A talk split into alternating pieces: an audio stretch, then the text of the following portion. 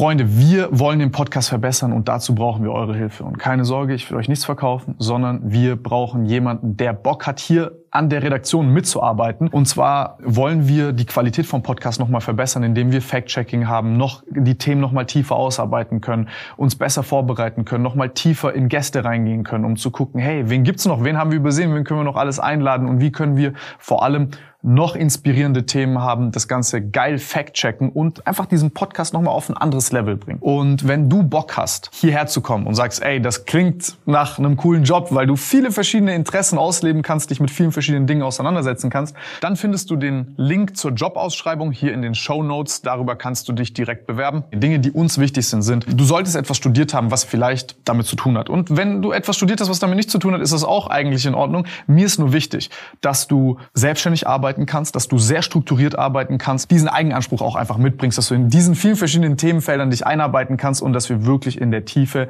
hier geilen Content machen können. Also, falls du Bock hast, hier unten ist der Link und wer weiß, vielleicht sehen wir uns bald hier und an alle anderen da draußen, wenn ihr Kumpel kennt, Freunde, wie auch immer, irgendjemanden in eurem Umfeld, wo ihr sagt, ey, das ist vielleicht ein cooler Job, das könnt ihr euch vorstellen, sagt Bescheid und dann sehen wir uns hier vielleicht mitten in Stuttgart bald wieder. Bevor es losgeht, Freunde, ihr findet den Podcast auch als Video auf YouTube. Der Link ist unten in der Beschreibung.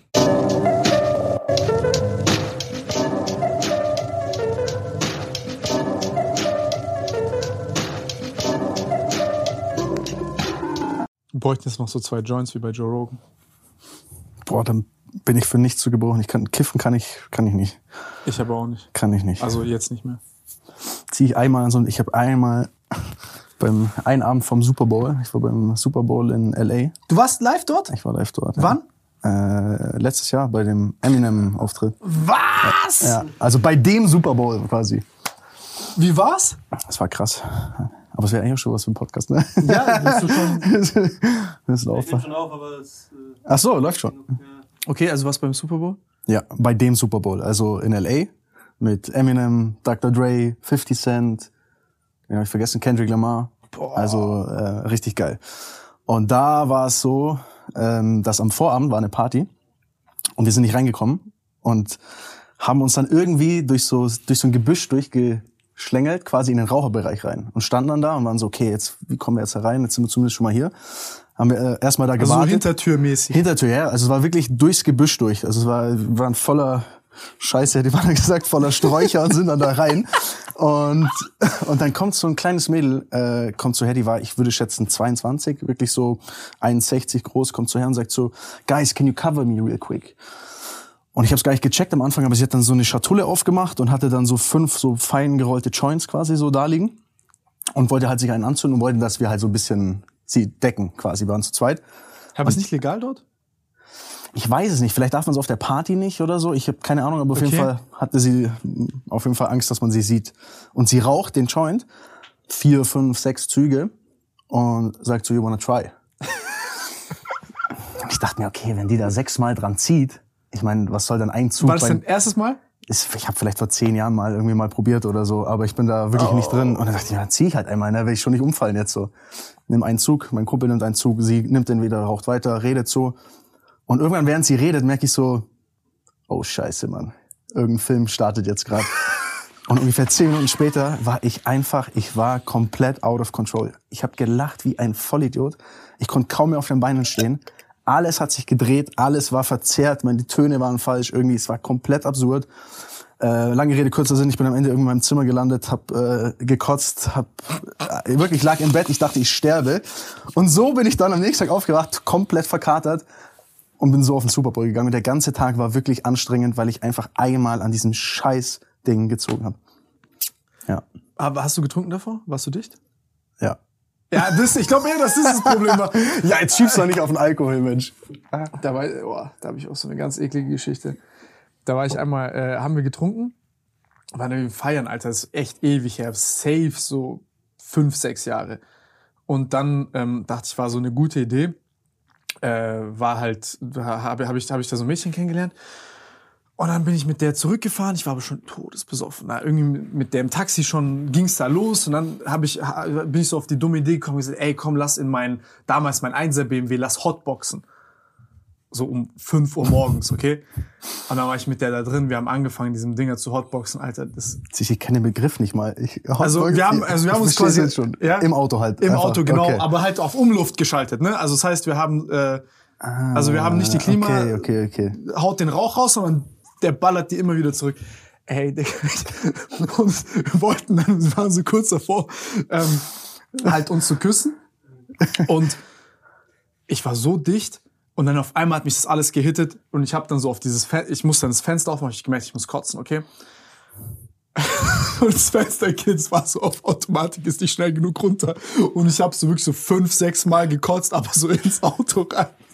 Die hat ihr Handy irgendwo verloren, hat es nie wieder gefunden, auch so komplett dicht und hatte auch auf der Straße gekotzt. So, ey, das war richtig gottlos. Also ja, Was lernen wir daraus? Kiffen ist scheiße. Es ist scheiße. Ich find's scheiße. Ich, trinkt, also niemals besoffen danach kiffen. es ist auch so scheiße. Ich habe noch nie jemanden gesehen, wo, der gekifft hat, wo ich mir dachte, der ist cool. So, es ist immer, du bist full lash, so, ey, was geht, Alter, voll geil Ja, auf der wenn du mit deinen Couch. Homies bist und bekifft bist, schon cool. Ja, mh. Aber ich war selber Suchti. Also ich habe aufgehört. Ich weiß, ich habe schon mal dich das eine oder andere Mal darüber sprechen gehört. Ja, ja, Aber ja. ist gut. Ich bin sehr froh, dass du es da rausgeschafft hast und jetzt Stell dir vor, ich würde jetzt so im jetzt Podcast hier so so lash einfach lash so. Wir sind, wir sind eigentlich drauf gekommen. Wie gesagt, wäre jetzt witzig, wenn wir beide hier einen Joint rauchen. Hier könnte man auch gut hotboxen eigentlich. Heute nicht. Heute nicht. Ich würde, ich, ich habe auch keinen Bock mehr drauf. Also ehrlich, also du hast schon recht mit diesem ganzen Ablöschen und so. Aber wie ist es bei? Du hast mir, als wir vorhin, ähm, das war nice. Also das muss ich tatsächlich sagen. Ich habe das gerade sehr genossen. Wir waren unterwegs. Normalerweise mache ich das übel ungern, weil ich dann Angst habe, dass ich mit dem Gast schon so den Podcast drehe. Aber äh, ich sag mal so, wir hatten, sage ich mal, Sachen eh da zu reden, wo wir jetzt nicht unbedingt Bock haben, das zu filmen. Ich weiß nicht, was du meinst. Ja, ich auch nicht. Ähm, aber ey, äh, du hast mir erzählt, du hast mir erzählt von diesen ganzen äh, Partys und so damals bei Formel E. Wie war was was was ist dann so die Rennfahrerdroge? Was was ist da so der Lifestyle? Naja, als Rennfahrer gibt's keine Drogen, weil du hast Dopingtests. Das heißt, Echt? du bist ja, du bist wie ein Fußballer auch oder sag ich mal andere Sportarten. Du musst äh, Dopingtests machen. Es gibt dann so ein, äh, wenn es ganz schlecht läuft, bist du sogar in so einem System drin, der WADA, also der Dopingorganisation. Das heißt, du musst jeden Tag angeben, wo du dich aufhältst, wo du hingehst, was du am nächsten Tag machst, wo du übernachtest. Das musst du in der App eintragen, damit die jederzeit, wann die wollen, bei dir vor der Tür Mit stehen können, kommen können. kommen und dann, dann testen die dich. Das ist übelster Pain, weil stell dir vor, du überlegst jetzt morgen spontan, ah, ich fahre jetzt doch nicht nach Stuttgart zu Tim Gabel, sondern ich fahre jetzt nach München und gehe saufen. Keine Ahnung was. Und vergisst das einzutragen, dann kann es sein, dass die hier stehen und du bist nicht da, und dann zählt es schon als, als ein Strike. Ich glaube, zwei Strikes und so verlierst schon deine Lizenz. Ich war Gott sei Dank nie in diesem Extremprogramm, aber es ist trotzdem so, wenn du Rennen fährst, nach dem Rennen kann halt sein, die kommen und sagen, jetzt bist du dran, komm mal mit bitte, bevor du hier feiern gehst oder was ich was machst. Und dann musst du halt in, vor so einem Typen, der steht dann wirklich so neben dir und guckt dir so auf deinen Penis. Und dann musst du halt in so einen Becher Also auch pinkeln. nichts mit Plastikschniedel oder so. Genau, deswegen das checken die halt, ne, dass du, dass du halt da nicht bescheißt quasi und nicht irgendwie. Ich meine, ich glaube, das als, als Rennfahrer macht man das sowieso nicht. Ist Doping jetzt kein Thema. Das wollte ich gerade fragen. Macht es überhaupt Sinn zu dopen als Rennfahrer? ich weiß nicht, natürlich, natürlich. Ich, vielleicht, vielleicht gäbe es mit Sicherheit Sachen, die irgendwie, sag ich mal, also ich glaube, es geht von weniger. Kampfsportlern. Es gibt ein paar Kampfsportler. Der hat mir auch einer mal erzählt, dass er so auf Ritalin in den Kampf gegangen ist. Ja, ich glaube eher halt so Sachen, die dich sehr fokussiert werden lassen, glaube ich, würde vielleicht was helfen. Ähm, aber es geht jetzt weniger um so, sag ich mal, wie jetzt bei Tour de France, dass du jetzt hier letzt, das letzte Quäntchen Ausdauer brauchst oder so. Ähm, das gar nicht. Aber dementsprechend, sag ich mal, ist es auf jeden Fall bei der, bei der Formel E oder bei allen vier Rennserien ist es schon sehr strikt. Ähm, aber es gibt trotzdem gute Afterpartys. Ich glaube, auf das wolltest du ja, auf das wolltest du ein bisschen anspielen, wenn ich das jetzt richtig gehört habe.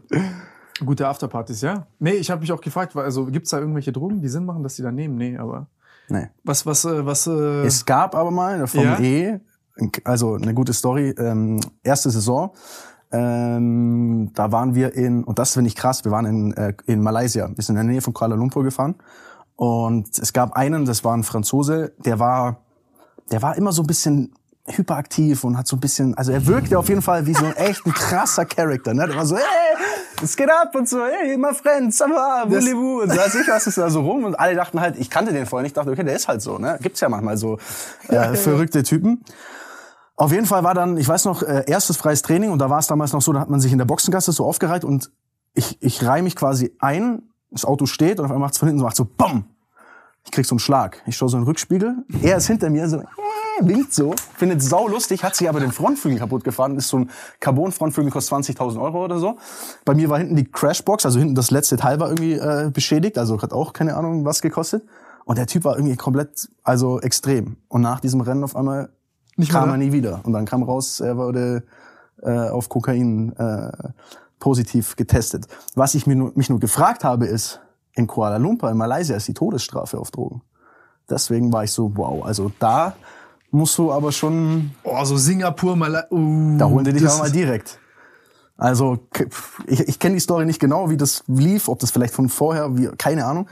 Kann ja auch sein, er hat vielleicht ein paar Tage vorher das zu Hause gemacht oder so, das kann auch sein, aber ja, der, der ist jetzt leider nicht Der hat dir so original gewunken, nachdem er dir hinten reingefahren ist. Ja, der fand, der fand's, er fand, er fand's sau lustig. Er fand's sau geil einfach in dem Moment, ne? Das lässt dir hinten rein. Vor allem, ihr habt ja nicht irgendwie so geisteskrankes Budget wie bei Formel 1, wo du irgendwie so sagst, ja gut, dann Ja, tauschen wir das aus. da, wenn du das bei der Formel 1 machst, kostet ein Frontvögel vierfache wahrscheinlich. Die, die, die, die schlagen, die schlagen dich kaputt, wenn du in die Box kommst und sagst, ja, ich hab mal aus Spaß den Frontflügel kaputt War das öffentlich alles? Also wurde das ja, alles wurde gefilmt? klar, aber auf Kamera. Bei, Also, bei Formel E gibt's ja auch diesen einen Tag, wo das nicht öffentlich ist, sondern ja, es gibt so einen Shakedown, ähm, gab's immer, der nicht, der nicht gefilmt wird, aber in dem Fall war es erste freies Training. äh, Das erste freie Training, das wurde übertragen. Okay, aber jetzt, jetzt, jetzt verstehe ich, wieso die bei den Drogentests hart sind. Weil stell dir mal vor, du hast einen so einen, so einen scheiß, äh, irgend so einen, irgend so einen Junkie, der da rumfährt auf dieser Strecke mit 300 und der ist auf Drugs. Ich meine, er, er hat dann, er hat dann auch äh, Kommt Safety offen- Car und der brettert durch und raced dich mit dem Safety ja, ja, Car. kann schon sein. Aber er hat, er hat zum Beispiel offen, er hat dann offen darüber gesprochen. Also, glaube ich, ist auch gut, wenn man dann so, wenn man das natürlich verkackt, dann muss man vielleicht auch äh, sich eingestehen, dass was nicht stimmt. Und er hat dann gesagt, pass auf, das ging los, als er IndyCar gefahren ist. Und IndyCar sind die Dinger in den USA, die teilweise auch im Oval fahren, mit 370 so volles Kanonenrohr. Und er hat es da schon gemacht, weil er hatte einfach, das ist wirklich sau gefährlich und sau, also ich habe es nie gemacht, aber da passieren die schlimmsten Unfälle. Es ist, wenn du mit 370 so in eine Mauer reinknallst, kann ganz üble, können üble Sachen passieren. Und er hatte einfach Angst. Und um diese Angst nicht zu haben und halt nicht vom Gas zu gehen, Hat der krass. ja. Das ist, das ist aber voll, voll die interessante Sache, weil das, das, ich kenne das zum Beispiel so von Künstlern, kenne ich das so mit Gras und anderen Drogen, dass die so denken, ey, ich, ich nehme diese Droge und es gibt mir eine Funktion für meinen Job. Also das zum Beispiel, jetzt, es gibt so dieses Ding, du dopest jetzt und du wirst besser bei der Tour de France, weil es deinen Körper verbessert, Ja, in ja. Anführungszeichen. Und du wirklich auf ein Level kommst, das du sonst nicht hast. Aber dann gibt's auch so diese Geschichten, die sich Leute erzählen so ähm, und sagen, ja, ich muss die Droge nehmen, damit ich besser werde in meinem Job, aber eigentlich ist das Bullshit. Safe Bull, das ist alles Bullshit. Ich meine, das kennt ja Verstappen jeder. ist immer einmal, der zieht einmal fett, bevor der fährt. Nein, aber Verstappen ist habe ich auch eine geile Geschichte. Verstappen ist ein, ein für mich ein absolutes Phänomen, weil ich kann mich noch erinnern, ich habe den, also ich kenne den schon schon seit der seit er wirklich jung ist ähm, und habe ihn dann getroffen am Oktoberfest. Und ich sag mal so, wir waren ein bisschen unterwegs und so, waren auch noch danach irgendwie im P1 feiern und es war, also er war schon ordentlich am, am, am Rheinbechern halt, ne, hat schon ordentlich Gas gegeben. Und nächstes Wochenende war das wieder Malaysia tatsächlich, war wieder in Kuala Lumpur auch, äh, auch äh, aber Formel 1, ja. Und er ist damals, also quasi eine Woche später, nachdem er wirklich, glaube ich, ordentlich getankt hat, er war auch in der Bildzeit irgendwie aus dem P1 rausläuft mit seiner Freundin im Arm irgendwie so. Und eine Woche später hat er das Rennen dort gewonnen. Und es ist wirklich das mit Abstand anstrengendste Rennen, das du dir vorstellen kannst, weil die Luftfeuchtigkeit ist so krass da, ähm, dass du halt einfach schon vom Nichtstun bist du halt einfach platt. Und deswegen, der Typ ist für mich halt einfach Phänomen und Maschine, weil der kann sowas ab. Wenn ich früher dran denke, wenn ich so ein Wochenende vorher beim Trinken war, dann habe ich das die Woche später halt schon gemerkt, so in meiner sportlichen Leistung. Krass. Er vielleicht auch, aber es war ihm egal, weil er halt einfach ein absolutes Ausnahmetalent ist und trotzdem dann einen raushauen kann. Ich habe gehört, der zockt immer FIFA an dem Tag, wo der raced. Das weiß ich nicht, ehrlich gesagt. Ich habe ihn jetzt noch nie am Rennwochenende begleitet. Aber er ist auf jeden Fall, er ist schon ein guter Typ und der, er strotzt vor Selbstbewusstsein. Sowas habe ich noch nie äh, bei irgendeinem Menschen gesehen. Also das Der ist richtig wirklich kühl, ja. Brutal. Er ist so, er sagt auch so, also als er noch nicht Weltmeister war, ähm, als es gerade so losging, dass er irgendwie ähm, gut wurde oder ein konkurrenzfähiges Auto, Auto hatte, habe ich ihn mal in Monaco getroffen und dann der sitzt halt da und sagt, okay, ich will, ich will das gleiche Auto wie Hamilton, ich mach den sofort platt und so. Ne, Also er glaubt das wirklich. Und äh, klar, er setzt es jetzt auch um, aber damals war das noch nicht so. Ähm, also Kopf ist schon ein großes Ding. Also Selbstbewusstsein hat er. Das, das, ist ein, das ist ein interessantes Thema mit dem Kopf, weil ich habe ähm, bei dir ist es ja so, du hast äh, wie lange du bist sechs Jahre Formel E gefahren? Sechs Jahre, ja. Wann, wann hast du angefangen? Es war vor neun Jahren, also ich war glaube 21, 20, 21, so um den Dreh. Und du hast dann wahrscheinlich auch so wie jeder mit als Kind angefangen Kartfahren. Ja, ich bin mit drei, vier Jahren, oder vier Jahren, glaube ich, das erste Mal im Kart gesessen, halt so auf dem Hof ein bisschen im Kreis gefahren. Geil. Ich bin mit sieben Jahren mein erstes Rennen gefahren, also Kartrennen, habe das bis 14 gemacht, also sieben Jahre lang äh, Kartrennen. In diesen gibt's ja auch so verschiedene äh, Klassen. Ähm, und dann kommt Formel 4 mit 15, dann kommt Formel 3 mit 17, Formel 2 mit 19 und dann Formel E mit 21.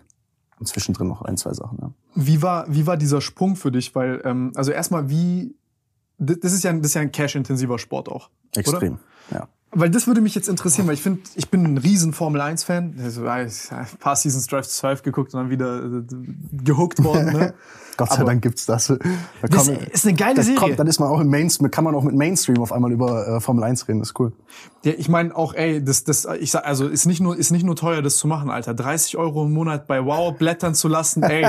ich sag's euch ehrlich, ich bin, ich bin Dinger immer, ich gucke immer Race-Kalender an und dann wenn ich sehe, hm, diesen Monat gibt's kein Formel 1. Gleich kündigen. Cancel, cancel. Also ich bin echt, äh, ich bin, ich bin, ich bin da knallhart. Und Nee, also was, was, ich da, was ich da interessant finde, ist, wie. Ich kann, mir das so, ich kann mir das so gar nicht vorstellen. Also ich liebe diesen Sport, ich finde ihn richtig fett, weil auf der einen Seite hast du die Ingenieure, also es ist so ein richtiges Wettrüsten, immer geileres Auto bauen, immer, immer anpassungsfähiger werden oder wie im Fall von Ferrari oder so, dann auch noch ein bisschen das Regelwerk, ein bisschen dribbeln. ähm, und auf der anderen Seite ist es der Fahrer. Und wie ist es jetzt zum Beispiel für dich? Also was für ein Skillset muss so ein Rennfahrer mitbringen? Ist es früh anfangen? Ist es, Also ich glaube, heutzutage muss man früh anfangen, auf jeden Fall, weil Mhm. die Teams schon allein junge Fahrer wollen und weil du einfach die Zeit brauchst, um Rennfahren zu verstehen. Es gibt natürlich dann, sag ich mal, Leute wie Verstappen, die einfach Ausnahmetalente sind, die die Zeit verkürzen, bis sie in der Formel 1 sind. Also der ist ja der war der Jüngste, ne? Der ist der, der Jüngste und der ist ein Jahr Formel 3 gefahren. Also der ist, ich weiß gar nicht, der ist, glaube ich, nie Formel 4 gefahren. Der ist gleich in die Formel, von Kart in die Formel 3. Ein Jahr Formel 3 gefahren und dann Formel 1. Gab's noch nie. ist crazy. Also ich weiß auch nicht, wie sowas geht. Es ist wirklich äh, gewaltig. Der wurde natürlich von seinem Vater auch, sag ich mal, dementsprechend, glaube ich, jeden Tag also dorthin trainiert. Also der hat schon, glaube ich, keine so spaßige Jugend gehabt.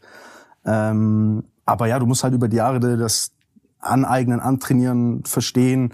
Ehrlicherweise ist es auch kein gerechter Sport, Motorsport, ähm, bis zu einem gewissen Punkt, weil du natürlich immer, so wie in der Formel 1, sag ich mal, wenn du in einem Williams hockst, weißt du vor dem Wochenende, du gewinnst kein Rennen. Aber genauso gibt's auch in der Formel 3, Formel 2, Formel 4 Teams, die das Auto besser verstehen oder vielleicht das Setup besser hinbekommen, mit dem du dann auf einmal Rennen gewinnst, während du in vielleicht in einem schlechten Auto auch nur auf Platz 15 rumfährst, obwohl du ein Top-Talent bist. Also da gibt's schon sehr viele ungerechte Dinge, sag ich mal. Dann ist natürlich extrem kostenintensiv. Das heißt, der Einstieg ist ja auch schon ungerecht in gewissermaßen, weil es kann nicht jeder morgen sagen, er will Rennfahrer werden. Ist, sag ich mal, no chance. Ist, glaube ich, der teuerste Sport neben Reiten vielleicht noch, was es gibt. Ähm, weil selbst so eine Ich weiß nicht, wie ich Fußballgeld zusammenkratzen sollte, diese 400 Euro im Jahr Ja, damals. also mit 400 Euro im Jahr kannst du, glaube ich, nicht mal einen Reif, kannst nicht mal einen Reifensatz für ein, ein freies Training dir kaufen. So, also ähm, deswegen ist es halt, ja, die, die Einstiegshürde ist enorm. Das heißt, du steigst natürlich entweder ein, wenn du Eltern hast, die äh, das bezahlen wollen, du Connections hast ähm, und Sponsoren findest, die das bezahlen wollen, oder du durch Glück vielleicht an ein Red Bull Junior Team oder so hinkommst. Aber dann musst du trotzdem zumindest schon mal irgendwie in dem Umfeld sein. Die holen sich ja nicht aus dem Kindergarten raus. Ja, also, ähm, ja. Wie war's bei dir? Gut, bei mir war es ja so, ich bin ja in einer Motorsportfamilie groß geworden. Das heißt, mein, mein Onkel ist zu dem Zeitpunkt, als ich jung war, selber Rennen gefahren. Äh, Wir hatten ein eigenes Rennteam in der, in der DTM und allen, allen möglichen Rennserien. Somit ist natürlich der Einstieg schon mal leicht, weil du wächst natürlich auch mit dem auf. Du siehst es, hast es vor Augen. Irgendwie ist es alles, alles gewissermaßen da. Und was der große Vorteil bei mir natürlich war, ist, dass äh, in jungen Jahren ich schon sehr viele Sponsoren hatten. Und das war jetzt nicht, weil die gesagt haben, der Daniel ist jetzt der allergeilste Rennfahrer oder ist der geilste Typ, sondern weil einfach ehrlicherweise halt Connections zu Leuten aus der Szene waren. Und dann hat man halt gesagt, du komm, jetzt sponsorst hier eh schon die Rennserie, jetzt sponsor mal den Jungen mit und gib ihm mal die Chance, dass er vielleicht irgendwann mal in die Formel 1 kommt. Und somit war ich halt am Kartplatz schon zugekleistert mit irgendwelchen Firmen. und die haben dann quasi meine, meine Karriere, Gott sei Dank, äh, bezahlt und ähm, ja, mir das einfach ermöglicht. Ja. Und ähm, wie ist es dann beim Kartfahren? Also das ist so die erste Phase. Äh, wie, wie, sie- wie, so, wie sieht sowas aus als Kind? Also äh, gehst du dann da fünfmal in der Woche ins Karttraining? Wie, wie, wie viel sitzt du im Kart? Was machst du? Nee, das ist ja das, du kannst von dir aus eigentlich gar nicht trainieren, weil du hast weder ein Kart zu Hause, so vor der Tür, du gehst jetzt nicht irgendwie in die Garage und da ist dein Kart und dann fährst du irgendwie deine Straße hoch und runter. In Kempten hoch und runter auf der ein bisschen, Autobahn um 12 bisschen auf den Ring und ein bisschen langbrettern, das, das geht ja alles nicht. Das heißt, ähm, in meinem Fall ist es so gewesen und in den meisten Fällen ist es eigentlich so, dass man hat sozusagen einen Mechaniker, das ist quasi einer, der betreut nicht nur das Kart, sondern auch dich, das ist quasi auch der Babysitter. Das heißt, bei mir war es so, jeden Donnerstag oder Freitag, je nachdem, oder jeden zweiten, äh, kommt ein bisschen drauf an, welche Jahreszeit, ähm, kam der quasi zu mir nach Hause, hat mich abgeholt mit meinem Wohnmobil. Da war ein Wohnmobil, hinten dran war ein Hänger, in dem das Kart drin war und halt alle Sachen. Dann bin ich da eingestiegen und dann ist man zu irgendeiner Kartstrecke gefahren. Entweder gab es halt ein Rennen, dann ist man speziell durch ganz Deutschland, oder man ist halt zum Testen gegangen, dann ist man nicht so weit gefahren. Aber meistens habe ich den Donnerstag irgendwie zwischen, würde man sagen, drei und acht Stunden erstmal im Auto verbracht, um irgendwo auf den Kartplatz zu fahren. Dann baut man da sein Zeltchen auf, Kart kommt raus. Ähm, schlafen war eigentlich immer im Wohnmobil, also Ne, das ist wie Campen halt so. Ähm, und du bist halt alleine. Also bis mit sieben Jahren war ich schon quasi allein unterwegs mit einer Person, die, ja, die muss man natürlich, lernt man natürlich kennen. Irgendwann ist es eine Vertrauensperson, aber am Anfang war es ein Fremder. Und dann wird man dadurch natürlich auch sehr schnell erwachsen, weil du bist halt in einem komplett anderen Umfeld. Das sind viele Jugendliche, die sind älter als du. Ähm, und natürlich auch viele Erwachsene. Und dann ist man auf so einem Campingplatz mit lauter, lauter Verrückten, hätte ich beinahe gesagt. So, ja. Und dann äh, fährst du quasi, hast da so einen Race-Kalender gehabt, wo du, oder wie, also was für eine Organisation fährst du da? Also damals waren die ganzen Kartrennserien, da gab es so deutsche Kartmeisterschaft, es gab vom ADAC aus verschiedene Kartserien, es gab auch noch internationale ähm, Rennen, also manchmal ist man auch noch nach, nach Italien oder so gefahren, da gab es dann so internationale Läufe. Ähm, und dann fährst du halt zu den Rennen und Mit dem Kart auf Monster. und fähr, ja, nicht ganz, schon ein bisschen kleinere Strecken. Ähm, und dann fährst du halt da irgendwie durch die Weltgeschichte und, und fährst Rennen gegen andere und versuchst halt möglichst, möglichst gut zu sein. Und es ist schon eine sehr eigene, verrückte Welt, muss man sagen. Ja. Wie competitive ist es? Also wie würdest du sagen, wie, wie gut warst du auch? Freunde, wir wollen den Podcast verbessern und dazu brauchen wir eure Hilfe. Und keine Sorge, ich will euch nichts verkaufen, sondern wir brauchen jemanden, der Bock hat, hier an der Redaktion mitzuarbeiten. Und zwar wollen wir die Qualität vom Podcast nochmal verbessern, indem wir Fact-Checking haben, noch die Themen nochmal tiefer ausarbeiten können, uns besser vorbereiten können, nochmal tiefer in Gäste reingehen können, um zu gucken, hey, wen gibt's noch, wen haben wir übersehen, wen können wir noch alles einladen? Und wie können wir vor allem noch inspirierende Themen haben, das Ganze geil fact-checken und einfach diesen Podcast nochmal auf ein anderes Level bringen. Und wenn du Bock hast, hierher zu kommen und sagst, ey, das klingt nach einem coolen Job, weil du viele verschiedene Interessen ausleben kannst, dich mit vielen verschiedenen Dingen auseinandersetzen kannst, dann findest du den Link zur Jobausschreibung hier in den Show Notes. Darüber kannst du dich direkt bewerben. Die Dinge, die uns wichtig sind, sind, du solltest etwas studiert haben, was vielleicht damit zu tun hat. Und wenn du etwas studiert hast, was damit nichts zu tun hat, ist das auch eigentlich in Ordnung. Mir ist nur wichtig, dass du selbstständig arbeiten kannst, dass du sehr strukturiert arbeiten kannst, diesen Eigenanspruch auch einfach mitbringst, dass du in diesen vielen verschiedenen Themenfeldern dich einarbeiten kannst und dass wir wirklich in der Tiefe hier geilen Content machen können. Also, falls du Bock hast, hier unten ist der Link und wer weiß, vielleicht sehen wir uns bald hier und an alle anderen da draußen, wenn ihr Kumpel kennt, Freunde, wie auch immer, irgendjemanden in eurem Umfeld, wo ihr sagt, ey, das ist vielleicht ein cooler Job, das könnt ihr euch vorstellen, sagt Bescheid und dann sehen wir uns hier vielleicht mitten in Stuttgart bald wieder. Also ich würde sagen, ich war im Kart Medium. Ähm, man muss auch sagen, ich habe viele Fahrer gesehen, die im Kart extrem gut waren und später in Formelsport gegangen sind und es nicht mehr konnten. Die waren einfach sehr gut im Kart, aber nicht gut im, im Formelauto. Andersrum habe ich auch Leute gesehen, die waren nicht gut im Kart und waren dann deutlich besser im Formelsport. Das heißt, es ist nicht Translated nicht so ganz. nicht hundertprozentig. Natürlich gibt es Beispiele, bei denen war von Kart weg bis Formel 1 alles top, aber es gibt auch Beispiele, da ist es wirklich anders. Also ich habe schon im Kart gab es welche, die haben wirklich jedes Rennen gewonnen, sind Meister in jeder Serie geworden und sind in der Formel 4 verschwunden, weil, weil nichts ging. Ähm, aber es ist extrem, also es ist schon von Anfang an wirklich ein Kampf und da geht's wirklich um um alles und da fährt man, keine Ahnung, am Ende wechselt es achtmal den Motor, weil der eine Motor vielleicht nochmal ein Zehntel schneller fährt und es ist wirklich an Absurdität teilweise nicht zu übertreffen. Du siehst auch Eltern, die sich prügeln, weil ihre Söhne äh, sich gegenseitig in die Karre fahren und sowas. Also so, es ist so, es ist eine eigene Welt. Es ist wirklich, ich, ich habe es auf der einen Seite wirklich gemocht, weil es lässt einen erwachsen werden, aber ich war auch echt froh, als ich nicht mehr auf dem Karplatz war, muss ich wirklich sagen. Ja? Ja, weil es einfach immer da im Wohnmobil schlafen. Ne? Manche, keine Ahnung, bei manchen waren halt die Eltern jeden Abend irgendwie haben sich fünf halbe reingestellt und sind dann da rumgehockt.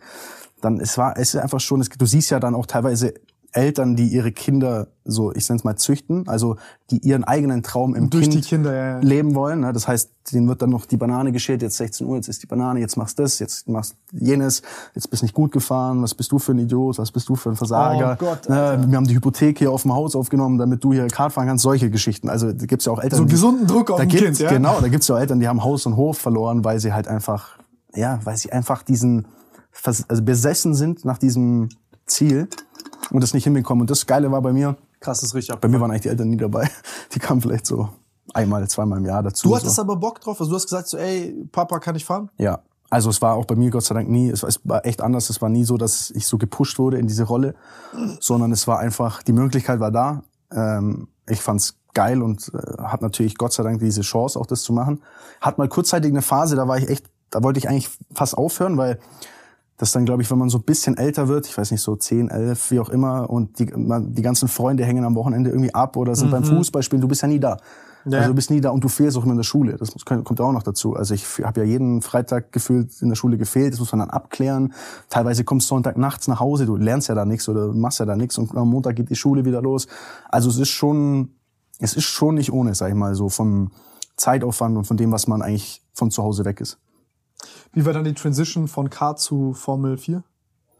Das war geil. Das war eigentlich für mich das, das war das Schönste überhaupt. Also das erste Mal, das war für mich eigentlich der Moment, wo ich dann gesagt habe, jetzt will ich es wirklich, also das Hobby zum Beruf machen. Also das erste Mal, das war damals am Lausitzring in so einem Formel 4 Auto, du bist 15 Jahre alt und steigst in das Ding ein und fährst so mit 220 da diese gerade runter auf so einem riesen Ring und es ist schon ein unbeschreibliches Gefühl. Und das war dann, das war dann schon cool. Also das war schon eine, eine coole Zeit, aber auch sehr hart. Also schon sehr, schon sehr umkämpft alles, ja. Also das ist sozusagen der normale Weg dann quasi vom, wie, wie, wie kommt man von Kart in Formel 4 rein? Also ist, Mit Geld. ja? Ja. Also es gibt nur ein Mindestalter, das ist das Einzige. Und halt, du musst, ich glaube, heutzutage kostet eine Saison Formel 4 fahren 350.000 Euro. Ja. Heißt, es gibt quasi beim Kartfahren richtig viele Kids. Kartfahren kostet schon 100.000 im Jahr, wenn du wirklich competitive sein willst. Kartfahren. Kannst mal hochrechnen, was du Geld ausgibst. Formel 2 kostet 1,6 bis 2 Millionen. Aber gut, das, das, da, da, also du, aber du bist ja auch, Formel 4 bist du, bist du da mit Sponsoren bis da rein. Ja, komplett. Ich war im Kart, hatte ich Gott sei Dank schon Sponsoren. Ja. Also ist natürlich Quatsch, weil juckt ja niemanden, wird ja nicht mal übertragen irgendwo. Das sind halt einfach, das sind keine Sponsoren im klassischen, klassischen Sinne. Es sind, sag ich mal, Firmen, Freunde, Partner, wie auch immer man das nennen will, die vielleicht dann glauben, dass du es irgendwann mal schaffst und dann vielleicht davon was haben können. Aber in dem Moment, wo die es machen, haben die natürlich nichts davon. Also nicht in dem, in dem Wert. Aber ja, das war natürlich mein großes Glück, dass halt über die Verbindungen zu, zu Firmen, zu Partnern, das halt von Anfang an Gott sei Dank durchfinanziert wurde und ich auch, auch bis heute auch da meinem Vater oder jemandem nichts schuldig bin in dem Sinne, weil er dafür nichts bezahlen muss. Da bin ich auch ganz froh drüber, weil ich glaube, wenn ich wüsste, dass, dass die eigene Familie bezahlen müsste, dieses Ganze, dann würde ich lieber sagen, bist du irre, nimm die Kohle und mach irgendwas ordentliches damit und fahr nicht Autorennen. Also weißt du, man, das ist so, die Wahrscheinlichkeit, das alles, was du da ausgibst, vielleicht wieder zu bekommen, ist, schaffen nicht viele. Gibt ja nicht viele Rennserien, wo du wirklich gut Geld verdienst. Und wie, wie ist es dann, also das heißt, Formel 4 ist im Endeffekt, du verbrennst da Geld, du verdienst Du verbrennst immer Geld. Du Formel 4 verbrennst du, Formel 3, Formel 2 auch. Verdienen kannst du nur Formel 1, klar. Mhm. DTM jetzt auch nicht mehr so richtig, aber gab es mal eine Zeit, da hat man schon richtig gut Geld verdient. Formel E ist eigentlich, würde ich sagen, das zweitbeste nach Formel 1. Geld. Echt? Formel Ja. E verdient man Geld? Ja, sehr gut. Krass. Sehr gut, sehr, sehr gut teilweise, ja. Ist es so gut besucht? Äh, Oder, ja, oder, kommt- oder woher also, kommt da, Ist ganz unterschiedlich, aber ich sag mal, es wird natürlich weltweit übertragen. Es sind teilweise bis zu 40.000 Leute vor Ort bei den, bei den Rennen. Boah. Mehr geht auch nicht, äh, weil der. Stadtkurs natürlich sehr beschränkt ist. Ähm, es gibt schon einige Länder, wo das wirklich gut übertragen wird und ich sag mal, es hat angefangen, also am Anfang, als Formel E anfing, hat man jetzt nicht super viel Geld verdient. Es war okay, aber war nicht crazy. Aber es kam, es kam ja dann nach und nach die ganzen Hersteller mit rein. Also kam ja Porsche, BMW, Audi, Mercedes, Nissan, Jaguar, wie sie alle heißen. Und die wollen natürlich die besten Fahrer haben. Und dann gab es nur einen sehr ausgewählten Kreis an Fahrern, die wirklich Ahnung hatten, wie man Formel E-Auto bewegt, weil das ja auch nochmal ein bisschen was Eigenes ist, so von der, von der Art und Weise. was ist da der Unterschied? Naja, die Art und Weise, wie du rangehst, du musst zum Beispiel Ener- En- Energie sparen während dem Rennen, du musst sehr, du musst sehr clever fahren, weil du kannst am Anfang zum Beispiel voll überpushen und, muss fahr- nach 15 hinten- Minuten und, und hinten raus und hinten raus, sag ich mal, geht da nichts mehr. Muss man in der Formel 1 teilweise auch, die Spanier teilweise auch Sprit und sowas. Also ist jetzt nicht so komplett äh, anders, aber einfach die Art der Autos, man hatte keine Slickreifen, sondern Profilreifen und so weiter. Und die Stadtkurse, die man ja vorher nie gelernt hat. Das heißt, wenn du die Erfahrung hattest, gab es nur wenige Fahrer, die halt schon wissen, wie die Strecken funktionieren. Und dann kamen die ganzen Hersteller und das hat dann schon also wirklich extrem die Gehälter nach oben geschossen. Also ich glaube, manche haben da über zwei Millionen im Jahr verdient. Krass. Weil Formel E sozusagen, weil die Hersteller ihre eigenen, sage ich mal, zukünftigen Motoren bewerben wollen? Ja, ein, einmal das, also die eigenen Antriebsstränge, die sie entwickeln. Und am Ende ist ja Motorsport Marketing. Also ist ja, äh, ich sag mal, dieses klar sagt man immer so auch ähm, irgendwie, dass da gewisse Technologien mal entstanden sind, stimmt. Aber im Endeffekt heutzutage ist es da geht es darum, eine Brand zu bewerben, einfach ne? zu zeigen, man ist competitive, man, man, man hat quasi einen Wettkampf versucht gegeneinander anzutreten und versucht natürlich irgendwie So ein guter alter Schwanzvergleich. ja, kann man so sagen. Und natürlich auch Fans generieren, ne? Weil wenn du Fans emotional an dich bindest, sag ich mal, das, was Ferrari mit einer Formel 1 macht, Ferrari ist ja im Endeffekt durch Formel 1, genau, haben die diese haben Legacy haben die, die, Genau, hast du, hast du eine Geschichte, hast Fans und das sind natürlich dann auch Fans deiner Produkte. Darum, Ja, geht, darum ja. geht's. Nee, also das, das finde ich äh, gut. Ich finde, ist das ein Mythos auch mit der Entwicklung und so? Ist es nicht so, dass die dort auch was entwickeln, was die so für die normalen Autos? Also es wird jeder Oder sagen, sind es dann nur die Ferrari-Schuhe, die da. ich sag mal, jeder sagt, äh, ja, wir entwickeln das und das und ja, und auch Formel E sagt, ja, wir transferieren dann das Know-how in die Serie. Die Wahrheit ist, die sprechen noch nicht mal miteinander, die Serien, die in der Serie entwickeln und Ding. Also es ist, es Oh ist, Mann, hast meinen es ist sehr viel Marketing. Es kann natürlich schon mal sein, dass man vielleicht irgendwas entdeckt oder so, aber ehrlicherweise, nee. Das, das Interessante ist ja, du hast ja sozusagen jetzt halt das Ingenieursteam Ferrari, was dann dort ist, die fahren super krasse Erfolge ein und dann sind all eyes on them und dann denkst du so, okay, wenn die bei Formel 1 so krass sind, dann wird's ja auch beim Straßenauto, werden die dann auch so viel besser sein. Nee. Weil die Technik ist ja eine komplett andere. Also die Technik ist ja Ich unbezahlbar. habe das geglaubt bis gerade eben. Dieter, ja, es tut mir sehr leid. Dass da so Wir 5% schneiden das einfach raus, dann wir lassen einfach den Traum. Ja, ich meine, du musst dir so verstehen, die Technik, die in diesen Fahrzeugen ist, ist einfach so extrem high-end. Die könntest du ja niemals in ein Straßenauto reinbauen. Mercedes hat es pro- probiert mit dem, oder hat es gemacht mit diesem, Eine Sekunde nur, ist es sharp sein? Entschuldigung. Nein, nein, nur, nur dein, wenn du dich nach vorne beugst, dann sharp dein, Okay, ich, also gebe, kein Stress. ich, ich gebe wieder nach hinten. Ähm, Du, das ist so dieses, wenn ich ernst werde beim Zocken, gehe ich dann in diese Position. Ja, wenn es wirklich um was geht, ne? Okay. ähm, ja, Mercedes hat das mit dem AMG Project One ja gemacht, hat so ein Auto gebaut, in dem, sag ich mal, Formel 1 ähnliche Technik ist. Ist halt auch extrem teuer, hat aber jetzt dann auch wieder alles nicht so richtig funktioniert, weil halt die Gesetzgebung natürlich auch dann wieder da äh, gewissen Themen strikt durch die Rechnung macht. Also ja. Kennst du dieses eine Video, wo in, in, in Tschechien oder so dieser Typ in diesem Formel 1 Auto auf der Autobahn fährt? Crazy, oder? Hast du gesehen? Boah, das ist eigentlich mein Traum, das würde ich so gerne mal machen. Stell dir mal vor, du bretterst auf der, Form- äh, auf der Autobahn damit mal so rum. Bist du mal gefahren mit einem Formel 1 Auto? Tatsächlich nicht, ne. Das ist eigentlich das Einzige, was mir, also, wo ich bis heute denke, scheiße, dass nie passiert ist. Ich hätte es machen können, ich war damals, aber auch halt nur mit Geld, ne. Also, damals war es halt so Formel 2 fahren, ähm, oder auch noch in der, in der Vorserie da, das war ja im Rahmen der Formel 1, hatte ich mal ein sehr gutes Jahr, in der GP3 hieß das damals.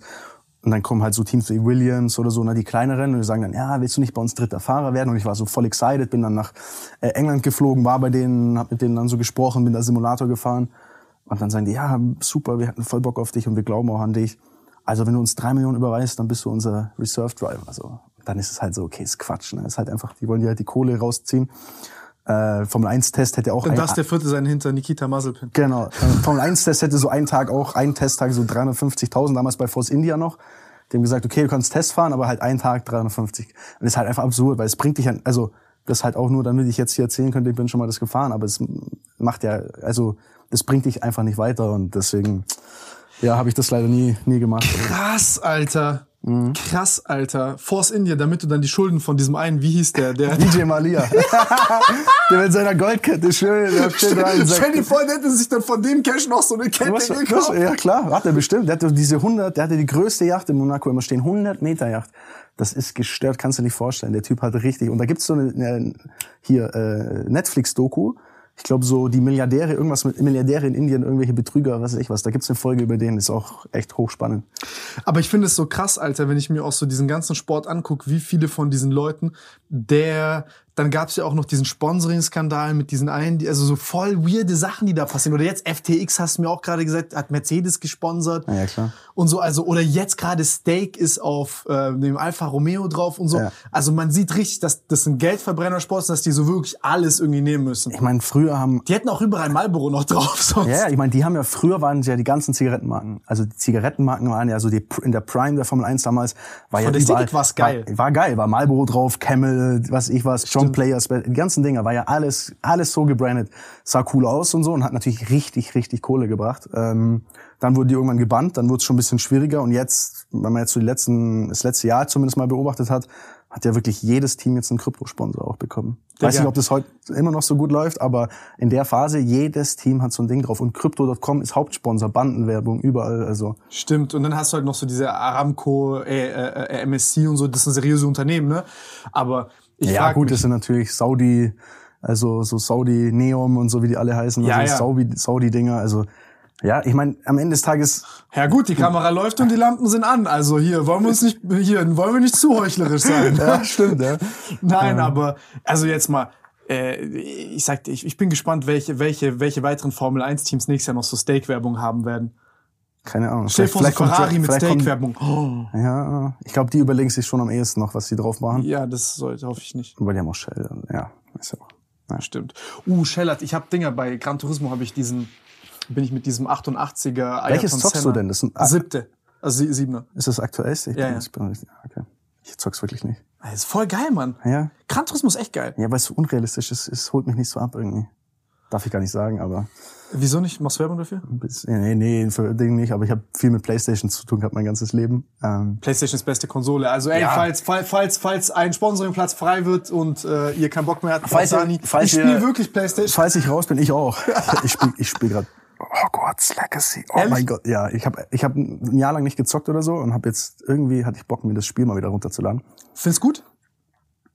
Ist schon geil, aber ich ich ich komme nicht mehr in diesen Zockerwahn, dass ich so wirklich so wie früher, ich habe früher mal World of Warcraft gezockt. Ja? Bis der Arzt kommt, da war ich halt Oh. einfach, da habe ich nachts davon geträumt und in der Früh musste ich wieder auf einen neuen Raid und so. Aber das kriege ich nicht mehr, dieses fanatisch nach so einem Spiel sein. Irgendwie, ich spiele eine Stunde, ist ganz cool und dann reicht's so. Boah, Alter, hätte ich Zeit, ich hätte schon Bock. Ich habe Hogwarts, Leg ich hab Hogwarts Legacy da, aber ich habe es noch nicht anzocken können. Ja, muss man schon mal machen. Ist schon, also die Welt und wie das aufgemacht ist und wie es aussieht, ist schon bombastisch. Auf der besten Konsole der Welt, der PS5. Ey, PlayStation 5 Kauft ist echt. sie jetzt. Kauft ist die beste, warum brauchen wir nicht? Also, da muss man nicht mal gesponsert werden, dass man das sagt. Ich, ich, ich will Lorenz unbedingt eine holen. Ähm, aber was wollte ich sagen? Äh, was, hast, was hast du sonst nur äh, WoW gezockt? Nee, alles. Also ich habe WoW, Call of Duty 1 und 2, Ja? ganz viel. Das war wirklich so meine Hauptphase. Ich habe das geliebt. Ich war dann, ich habe dann Call of Duty ein bisschen den Spaß verloren, als es so mit diesem ganzen 5 Millionen Aufsätze und 8 Millionen verschiedene Granaten ja, und diesen ganzen. Scheiß so. Ich will einfach ein Classic. Ich will eine, ich will eine schöne Sniper, ich will eine schöne MW1, Rifle. MW2, Gen- solche Sachen. So einfach auf, auf eher weniger, so weniger ist mehr, finde ich, bei den Spielen. Jetzt so überladen. Ähm, ja, Warzone habe ich dann noch mal ein bisschen in der Corona-Phase halt, so glaube ich, wie ungefähr jeder auf dieser Ja, Welt ja, ja, halt jeder hatte gezockt. seinen Squad mit Warzone, Ja, Alter. ähm, aber da bin ich auch nicht mehr so, so tief drin irgendwie. Ja. Ja, fett eigentlich. Ich habe Dinge, was sag ich, Atomic Hearts wollte ich auch unbedingt ausprobieren. Aber ich komme nicht, ich muss mal angucken, wenn du es nicht kennst. Nee, sagt man nichts. Sieht crazy aus. So ein neues Spiel, so, so, äh, so ein Indie-Studio, keine Ahnung. Aber, Digga, das sieht aus wie AAA. Geisteskrank. So irgendwie so, so Was Sowjet. ist Shooter, oder? Das ist so Rollenspiel-Shooter. Ich doch so Shooter-mäßig. Ich weiß nicht, hast du Bioshock gespielt? Nee. Naja, Bioshock Fallout ist so ein bisschen so Post, äh, so ein bisschen Hm. Sowjet, Postapokalypse, aber ist so eine Utopie, so futuristisch, crazy. Musst du angucken, Digga. Das, du musst angucken, Arzt, Arzt ist krank.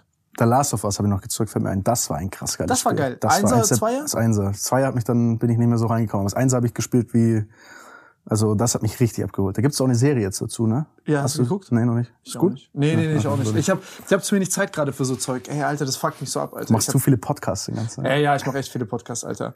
Wir, hier, we- weißt du, wie viel, ich, mein, mein Ziel Ist das ist, ein Ja oder Nein? Ja? Okay.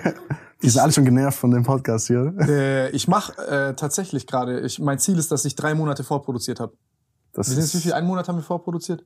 Anderthalb schon, glaube ich. Ach, Ja, sehr gut. Ja, ein Monat. Oft Wenn du sagst anderthalb, sage ich, ist ein Was ist der Monat. Plan? Jede Woche dann? Oder je? Jede, ich will jede Woche einmal hochladen und ich will vor allem zum Beispiel jetzt sowas wie jetzt heute so, ich habe dann halt mehr Zeit. Ist dann ge- gechillter so. Ja. Also, ähm, Aber jetzt apropos zocken. Ja. Wenn du gerne zockst, warum bist du dann nicht selber gefahren mit Corona?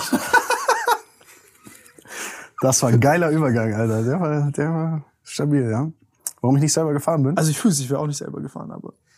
Muss man das jetzt einordnen noch, die Geschichte, oder denkst du, die Leute wissen schon, was wir Ja, ordne es mal ein, weil es gibt Nein, ordne wahrscheinlich. du es ein. Komm, erzählst du aus deiner. Wie hast denn du, was, was, wie es du weißt, quasi? Also so wie ich das weiß, war es ja so, dass du du, hast, du bist Formel E gefahren, dann war Corona und dann haben die sich gedacht, oh, wir machen jetzt einen fetten Stunt und weil damit wir weiterfahren können, äh, steigen wir jetzt um auf Streaming und dann hat irgendjemand in der Marketingabteilung gesagt, oh mein Gott, schaut euch die Zahlen an, Twitch läuft und Corona und Leute sind mehr am PC und lasst jetzt Formel E streamen als äh, E-Sport-Tournament. ja.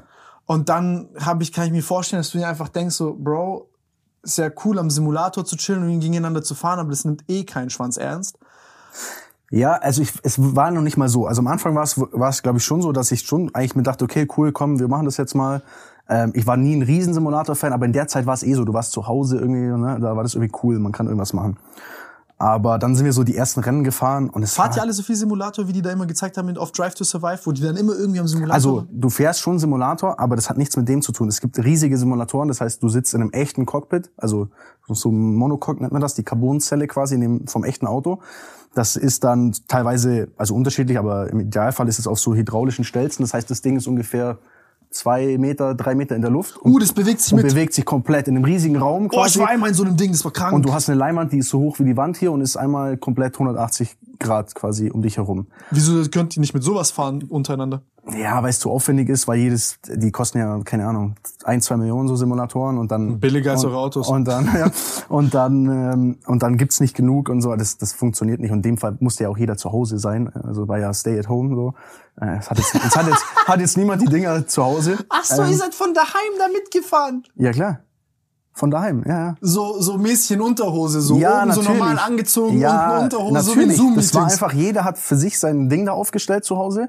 Manche sind mit Pantoffeln gefahren, manche, keine Ahnung was, barfuß. Das war halt einfach so, das war so ein, ich sag mal, so ein, so ein Setup, dass sich jetzt normale Simracer, die das ja, es gibt ja da schon eine Community, die sich das ja auch kaufen können.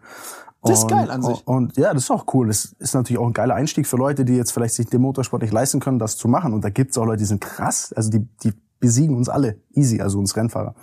Ähm, aber das Spiel war halt einfach ehrlicherweise absolut beschissen. So, Welches Spiel seid ihr gefahren? Das war, es war auf Basis von R-Factor 2 heißt das. Das ist so eine, so eine Simulationssoftware, aber halt auch noch auf, sag ich mal, jetzt nicht, hat jetzt nichts mit dem, mit dem echten Simulator, den wir jetzt so haben, als, als Rennfahrer zu tun. So Nintendo 64 mäßig. Schon besser, aber es hat mal jetzt wirklich kein Highlight. Ich meine, da waren so Sachen wie, keine Ahnung, du hast immer, du hast zwei Gänge gehabt und so ein Formel E-Auto hat nicht zwei Gänge, es hat einen Gang. So, also so, so Basic Stuff. Und um schnell zu fahren, musstest du beim Runterschalten irgendwie früh runterschalten, damit das Heck ausbricht und dann bist du so in die Kurve gedriftet und so ein Scheiß. Also du musstest so Fahrstile lernen, die überhaupt nichts mit der Realität zu tun haben. Wie auch immer, ist ja trotzdem, muss man trotzdem gut machen. Manche haben es sehr gut gemacht. So, ich war eher im hinteren Drittel.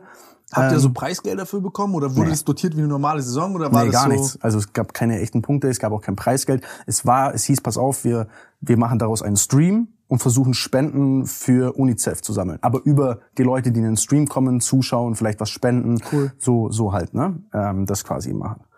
Ja, und dann sind wir halt die erste Rennen gefahren, es war halt verbuggt, es war Quatsch, es war wirklich Quatsch. Es war so, ich war im Qualifying 12. und bin auf einmal von 17 ins Rennen gestartet, weiß gar nicht warum, die haben es einfach irgendwie, war ein Fehler, so, ne? Nur, nur so ein Stuff. Und dann war Unfälle und ein Rennen hatte ich auch, da war einfach ein Bug, da war so, das Spiel hing kurz und dann war ich auf einmal so auf dem Dach von einem und dann war einfach Feierabend.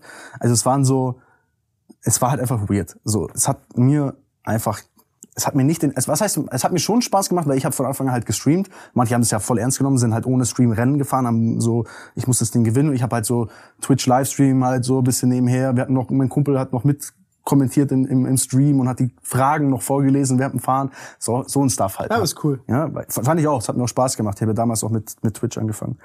Und dann war es so, dass halt, es gab so ein, es gab halt wie so Lobbys, wo man dann während der Woche auch so trainieren konnte und so. Und dann war ich da halt ein bisschen drin.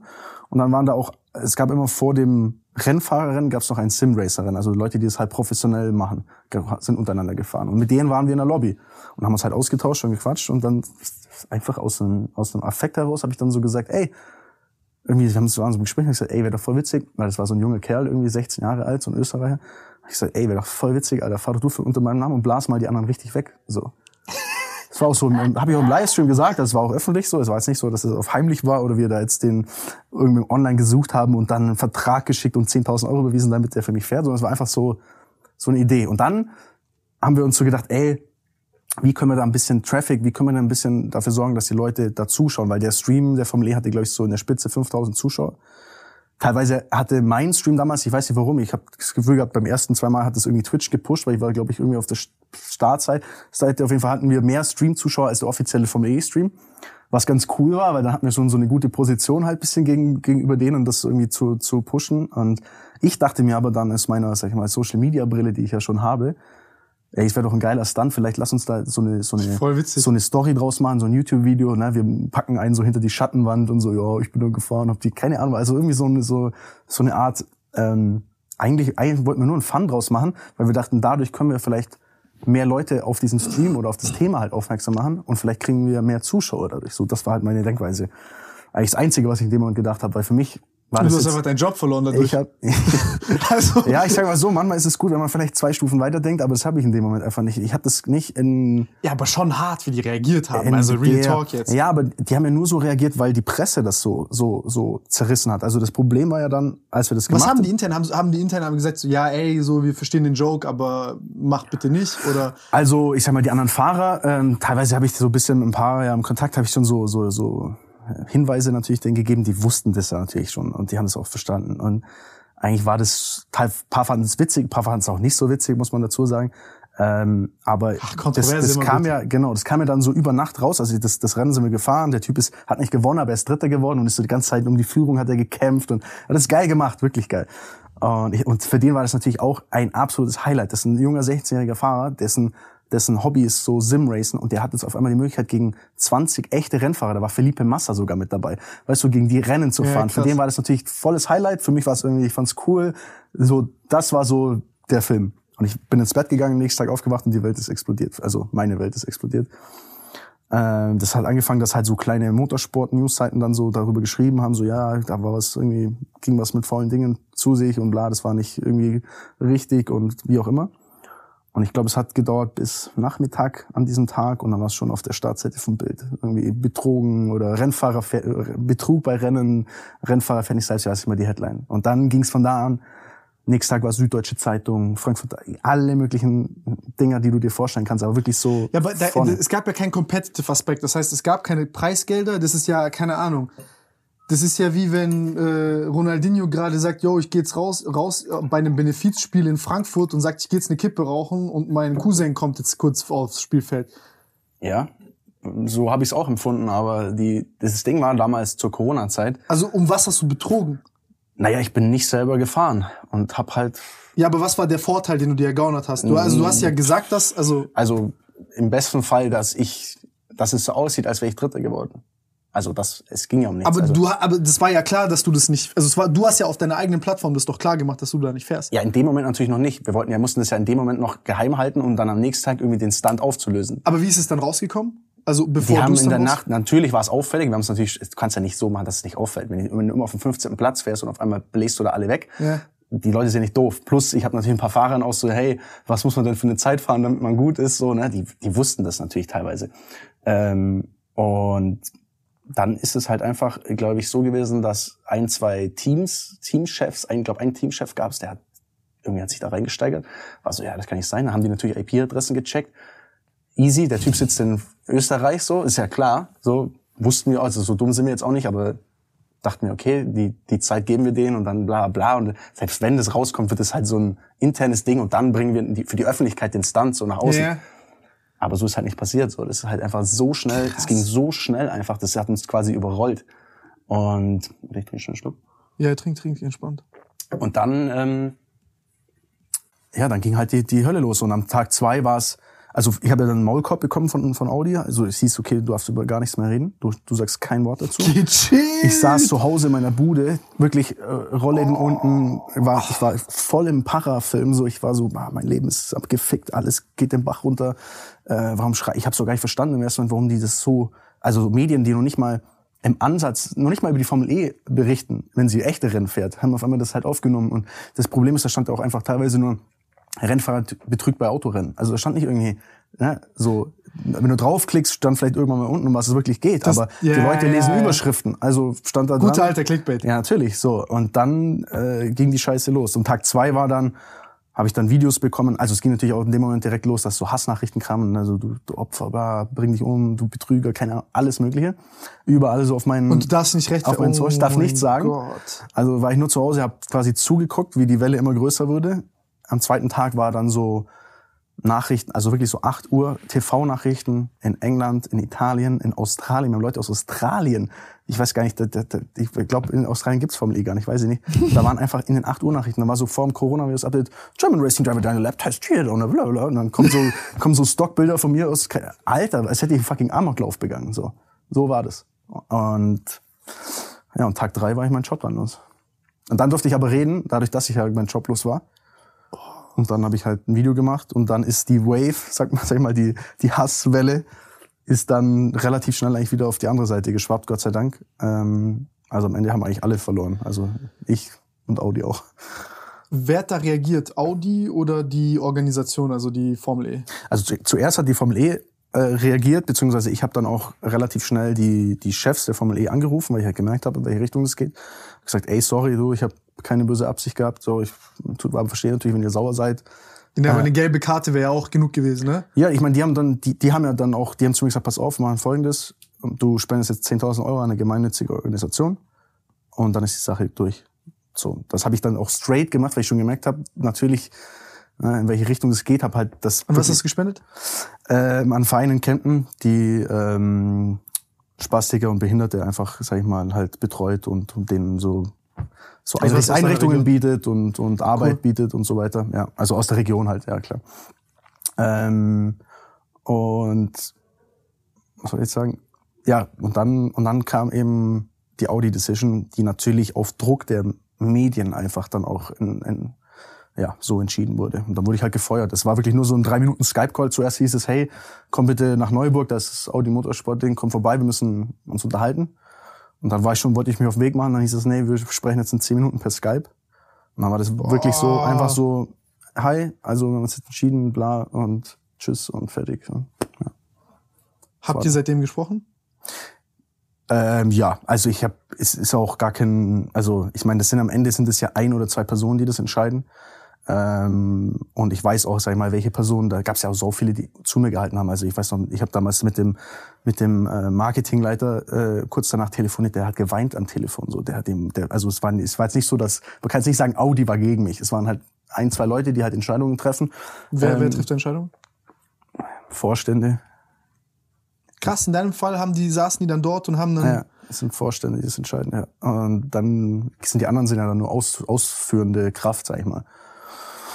Und ist alles gut. Also es ist ja auch mein, mein Leben ging Gott sei Dank weiter und das ist auch alles, ist auch im Nachhinein alles nicht mehr so, nicht, nicht so tragisch. War natürlich in dem Moment was sehr, sehr schlimm für mich, aber ähm, ich habe jetzt keinen, ich sag mal, wie sagt man, das ist jetzt kein Bruch mit Audi. Ich bin immer noch äh, mit denen viel in Kontakt. Ich werde noch auf Fahr-Events oder auf, auf Drehs eingeladen und wir machen auch immer noch Sachen zusammen. Und es sind immer noch unfassbar viele Menschen, die ich ja da kenne und, und schätze. Und ich meine, äh, wir tunen Audis, also auch daran hat sich nichts geändert. Also ähm, ja, es war einfach eine, eine sehr spezielle Zeit einfach, die Corona-Zeit, weiß selber, was da alles abging.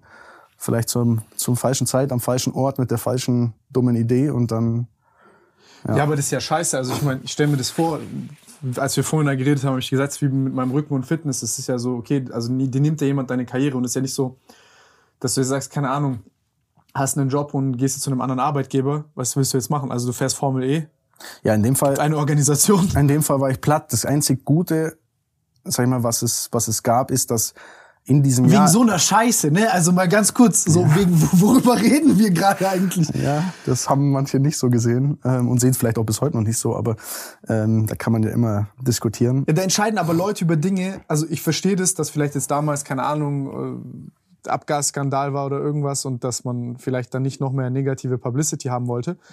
Aber ich, Naja, die Wahrheit ist ja, dass diese Entscheidung dazu beigetragen hat, dass negative Publicity kam, weil diese Entscheidung hat, nachdem ich dann auch mein Video gemacht habe ähm, auf YouTube, also mein Statement-Video, ist eine unfassbare Welle gegen Audi gegangen. Und ich habe das denen auch damals schon gesagt. Ich habe gemeint, ey, wir, ich bin der Meinung, dass das nicht smart ist. Selbst wenn wir uns trennen, dann lasst uns das anders machen, nicht so. Einfach schlauer. Und äh, ja, mir wurde nur gesagt, nee, wir müssen klare Kante zeigen. Und die klare Kante hat dafür geführt, dass eine brutale Welle gegen, also da waren, glaube ich, unter dem Audi Sport äh, Bild waren oder letzten Post waren allein irgendwie 30.000 Kommentare mit Scheiße, bla, alles Scheiße.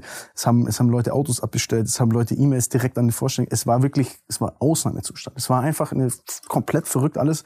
Es war alles drüber, meiner Meinung nach. Also in allen Richtungen war es einfach, es hat sich so aufgebauscht, so unnötig. Wenn du bedenkst, du kommst von einem Nur weil du mich hast fahren Du, lassen, du Alter, kommst für dich. von einem fünf, nur weil du gefahren bist, Mann, und hier nicht gewonnen hast, Mann. Wieso, wieso hast du nicht gewonnen? Was soll das? Aber, ja, das, aber sieht man, wie das Leben manchmal spielt und wie schnell das eigentlich eigentlich gehen kann, wenn so eine, ich sag mal, so eine Welle, Welle losgeht. ne?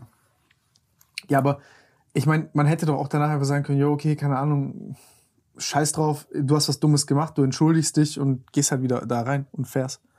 Hätte man Also ich finde diesen Disconnect so krass, weil die checken einerseits Twitch nicht, die checken nicht, also die, die checken erstmal dieses ganze Ding an sich Ja, nicht. ja. So, das ist mal die eine Sache. Das andere ist, das sind ja zwei unterschiedliche Audiences. Das sind einmal irgendwie, keine Ahnung, so alte 40 bis 60-Jährige, geht's nichts dagegen, aber die so FAZ lesen, Mhm. nicht FAZ, ich, ich, ich lese FAZ selber gerne, aber äh, keine Ahnung, ja Bildzeitung jetzt in dem 40. Fall. Was? Du bist ja auch bald schon 40. Ich verhalte mich da so echt teilweise wie einer.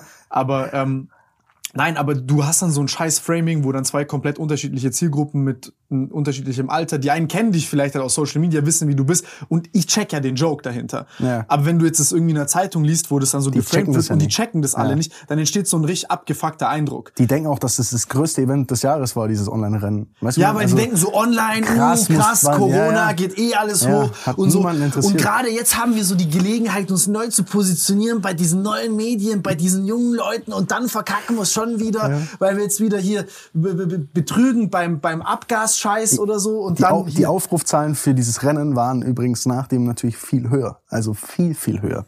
Und ein Vielfalt, weil auf einmal die Leute natürlich davon gehört haben.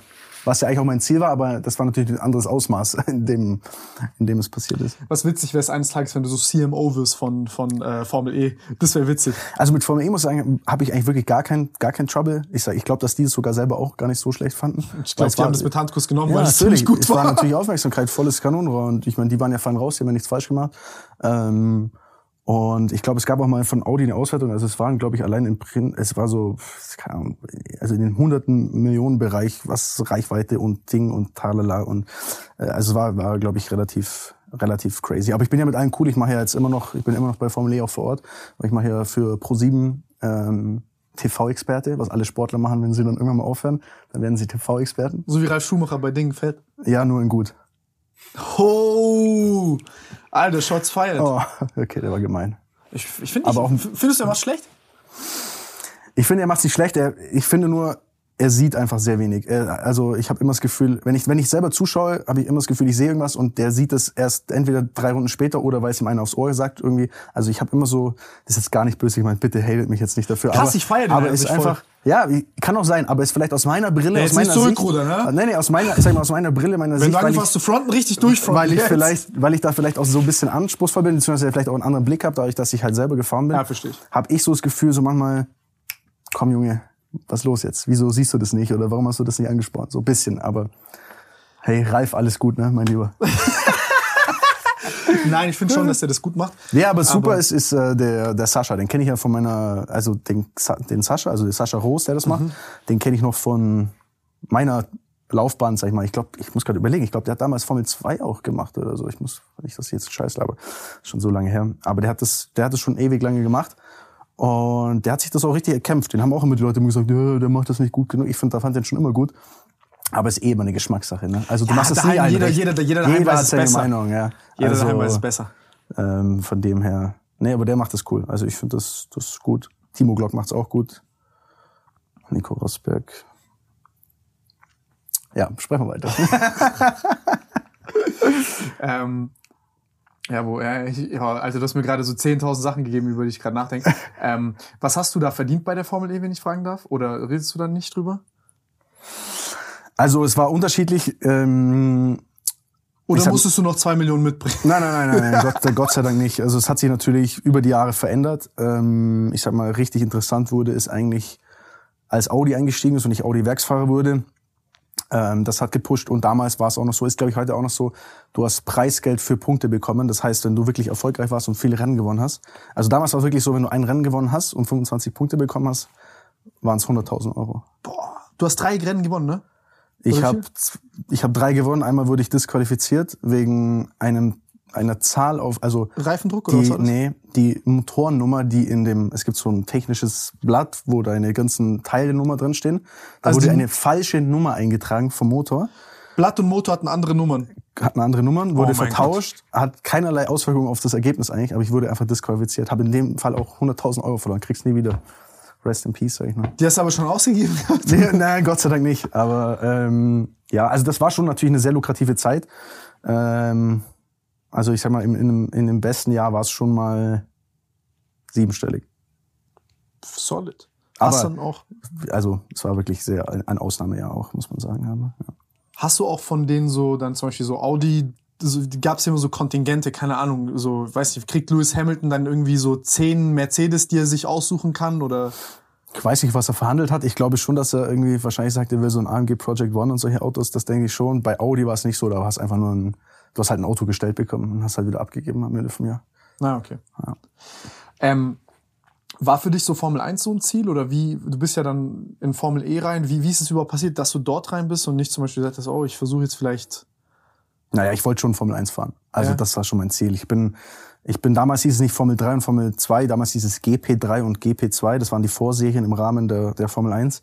Ich bin der GP3 gefahren, hatte ein echt gutes Jahr, bin mit zwei Punkten Rückstand Vizemeister geworden, aber war trotzdem ein geiles Jahr so. Ähm, und war dann schon so ein bisschen hyped auch, habe dann Connections bekommen. Damals hat Toto Wolf mir auch noch, da war nicht bei Mercedes, ähm, hat er mich so ein bisschen unterstützt auch und so. Das war echt der ist so eine Legende, der geiler Typ. Typ, wirklich super Richtig geiler Typ, krank. mega. Ähm, hat mich supportet, hat mir damals auch den Fahrerplatz da besorgt und solche Sachen. Dann kam die GP2, da war ich zwei Jahre wirklich absolut nowhere. Ich bin absolut beschissen gefahren. Es war einfach alles beschissen, muss man wirklich sagen. Das war wirklich der absolute Tiefpunkt. Ähm, hat viele Gründe gehabt, glaube ich, am Ende war ich aber auf jeden Fall nicht gut genug so. Wieso war es nicht gut genug? Ich weiß nicht, es hat einfach nicht zusammengepasst. Es ist- ging einfach von Anfang an los, dass äh, Sachen schief gingen. Ich habe Selbstvertrauen verloren. Es war einfach, keine Ahnung, mein Motor hatte irgendwie, ich bin 8 km langsamer gefahren als mein Teamkollege auf der Geraden. Es waren so viele Aspekte, ähm, aber am Ende war ich auch einfach wirklich nicht gut dann, äh, weil einfach ich mich ja, du brauchst Selbstvertrauen, du brauchst ein gutes Gefühl, das kann dich richtig beflügeln und du machst gute Sachen und in dem Fall war einfach alles, es- ich hatte das Gefühl, wie das Universum ist gegen mich so ein bisschen. Also es war jedes Wochenende, keine Ahnung, mir ist dem Boxshop der Reifen weggefallen oder mir ist der Motor ausgegangen oder ich bin, mir ist einer reingefahren oder ich bin einer reingefahren, whatever. Also es war einfach absolut wirklich unterirdisch, die zwei Jahre. Und dann war eigentlich mein, mein Karriereplan dann so mit vorbei. Also die, der Formel 1 Karriereplan war vorbei. Ich bin dann nebenher noch so, habe ich so ein paar Sachen gemacht, bin mal 24 Stunden Le Mans einmal gefahren. Ähm, Krass. Das war auch eine krasse Erfahrung auf jeden Fall. Da haben wir einen Klassensieg geholt, auch wenn es in der Klasse nicht so viele Fahrer gab, aber wir haben zumindest mal gewonnen. Ähm, und ja, bei Bentley bin ich mal noch ein bisschen gefahren, GTA, GT Mars, also so GT3-Serie. Es war aber alles so ein bisschen in der Zeit, wo ich, wo ich nicht genau wusste, wo geht's hin, was, was passiert. Und dann GT3 kam, fahre ich nur 911er RSR, aber auf Gran Turismo. Ja, soll gut sein. Das Auto bin ich noch nicht gefahren tatsächlich. Ähm, und dann, dann ist die Formel E entstanden. Und das war eigentlich, das war eigentlich meine Rettung, kann man sagen, weil das war so, okay, da kommt was Neues. Das hat ja eh jeder belächelt. Das war ja nicht so, dass die Fahrer da alle reingeströmt sind und gesagt haben, wir wollen das machen, sondern es war so, ja, ich hatte immer die Idioten an, die fahren jetzt elektrisch und bla und wie auch immer. Heute wollen sie alle da fahren, weil heute kann man da Geld verdienen und so. Ne? Aber dann, das hat sich relativ mit dem, mit den, als die Gehälter gestiegen sind, das, du konntest das parallel beobachten. Die Fahrer haben öffentlich immer gesagt, ja, Formel 1, fahr- äh, Formel E fahre ich nicht. Nee, das taugt mir nicht. Nee, das ist alles Quatsch. Auf einmal sind die Gehälter gestiegen und es war wirklich lukrativ und dann war das oh, so eine tolle Serie. Ich wollte eigentlich schon immer mal da fahren und so. Und dann ist dann, ja, also auch, auch Rennfahrer sind Bitches. Ähm, und das hat mir eigentlich dann so den, den Arsch gerettet, muss ich sagen. Also das war so, das war einfach, das war dann was komplett Neues und es war auch im Nachhinein betrachtet echt die geilste Zeit. Es war Wahnsinn. Wie war das Niveau, würdest du sagen, im Vergleich zur Formel 2? Höher. Also es waren ja, es waren, es war so ein Gemisch aus ein paar jungen Fahrern, die wirklich sehr gut waren, aber vielleicht den Ei- Einzug in die Formel 1 nicht geschafft haben, weil zu dem Zeitpunkt gab's auch, also da wurde auch nichts frei in der Formel 1. Das heißt, es war sogar Leute, die Formel 2 gewonnen haben, haben teilweise es nicht geschafft in Formel 1, weil halt einfach keine Plätze frei waren.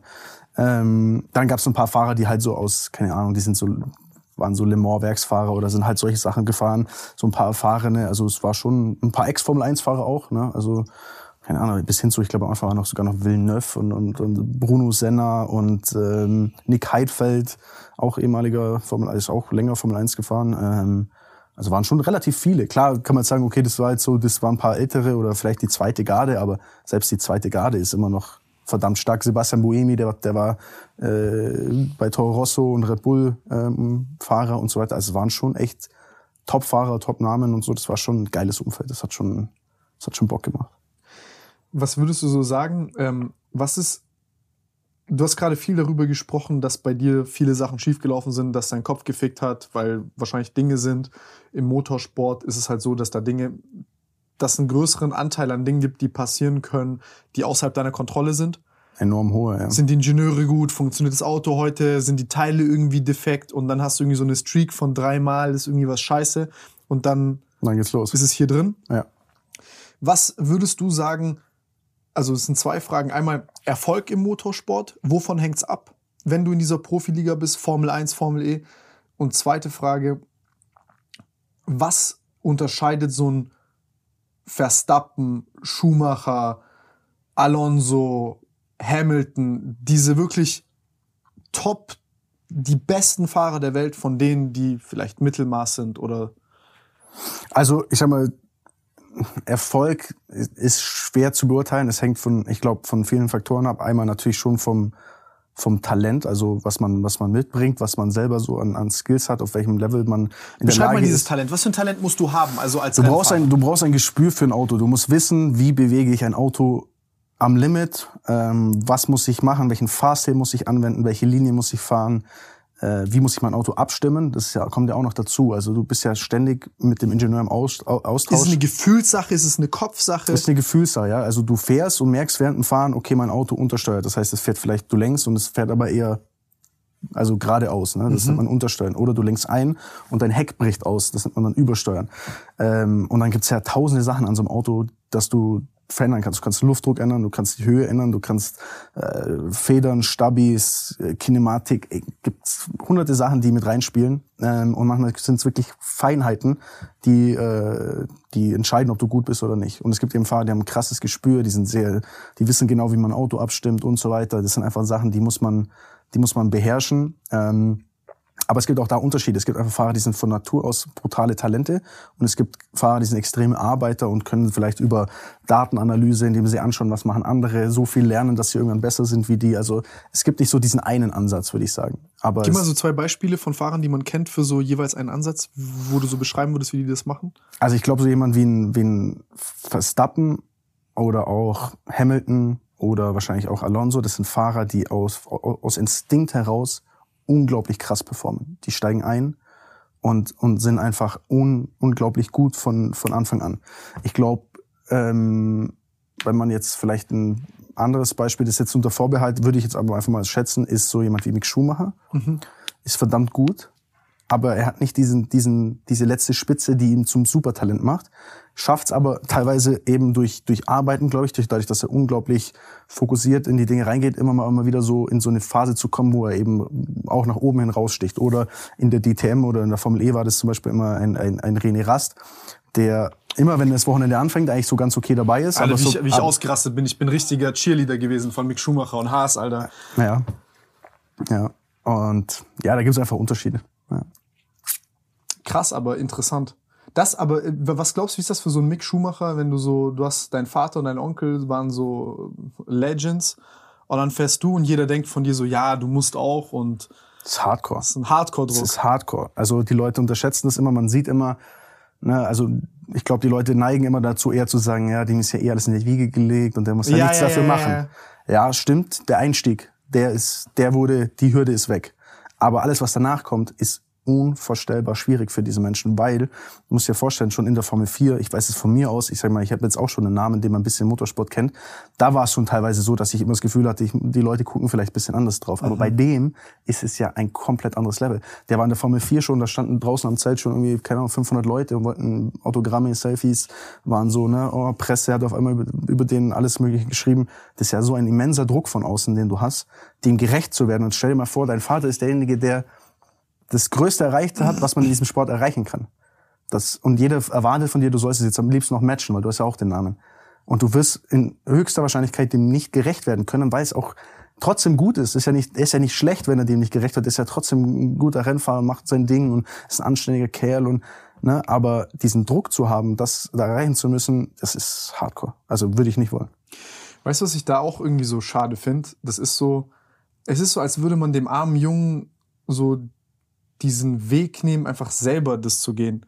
Nicht, also ich, nicht, gar nicht schlimm, dass jetzt zum Beispiel er das machen kann, auch durch seinen Vater. Das finde ich überhaupt nicht schlimm. Das ist mit dem Start, was du meinst. Aber so diese Vergleiche. Ja, Michael Schumacher hat in dem und dem Alter das und das gemacht. Wieso bist du nicht da? Was ist da? Und so weiter. Und so einfach so dieses, okay, jetzt chillt mal. Oder dass da jetzt nicht 500 Fotografen sind draußen, sondern dass du so... In so Ruhe dein Ding machen kannst, du dich entwickeln kannst auch. Genau, ne? dass keiner dich kennt, dass du vielleicht auch verbittert bist. So, weißt du, was ich meine? So, dass, dass du so, ich weiß nicht, was in seinem Kopf abgeht, keine Ahnung, aber ich weiß es nicht. Irgendwie das, ähm, ich bin gespannt. Also ich finde es auch cool, dass er jetzt diesen dritten Spot bekommen hat bei, bei Ding, ähm, bei, Mercedes. bei Mercedes. Hey, vielleicht macht Checo seinen Platz frei bei Red Bull. Spaß. ähm, boah, nee, also ich sag schon, ich fände schon fett, wenn der irgendwann bei Ferrari fahren würde. Hoffentlich dann, wenn die Auto unter Kontrolle Also ich sag bekommen. dir ehrlich, wird, glaube ich, nicht passieren. Ich meine, er war ja in der Ferrari Driver Academy, ist da jetzt nicht mehr drin. Also ich glaube, die Ferrari-Geschichte ist durch. Ich glaube, es wird schon schwer für ihn, mal wieder einen wirklichen Platz zu finden. Muss so ehrlich, muss man einfach sein. Ähm, aber ich wünsche es ihm. Also er ist auf jeden Fall ein richtig, er ist ein anständiger, netter Kerl. Ich habe mit ihm übrigens Warzone gezockt während Corona. Ja? Ja, wir haben zusammen gezockt. Witzig. Ja, ist ja lustig. gut. Kann er zocken?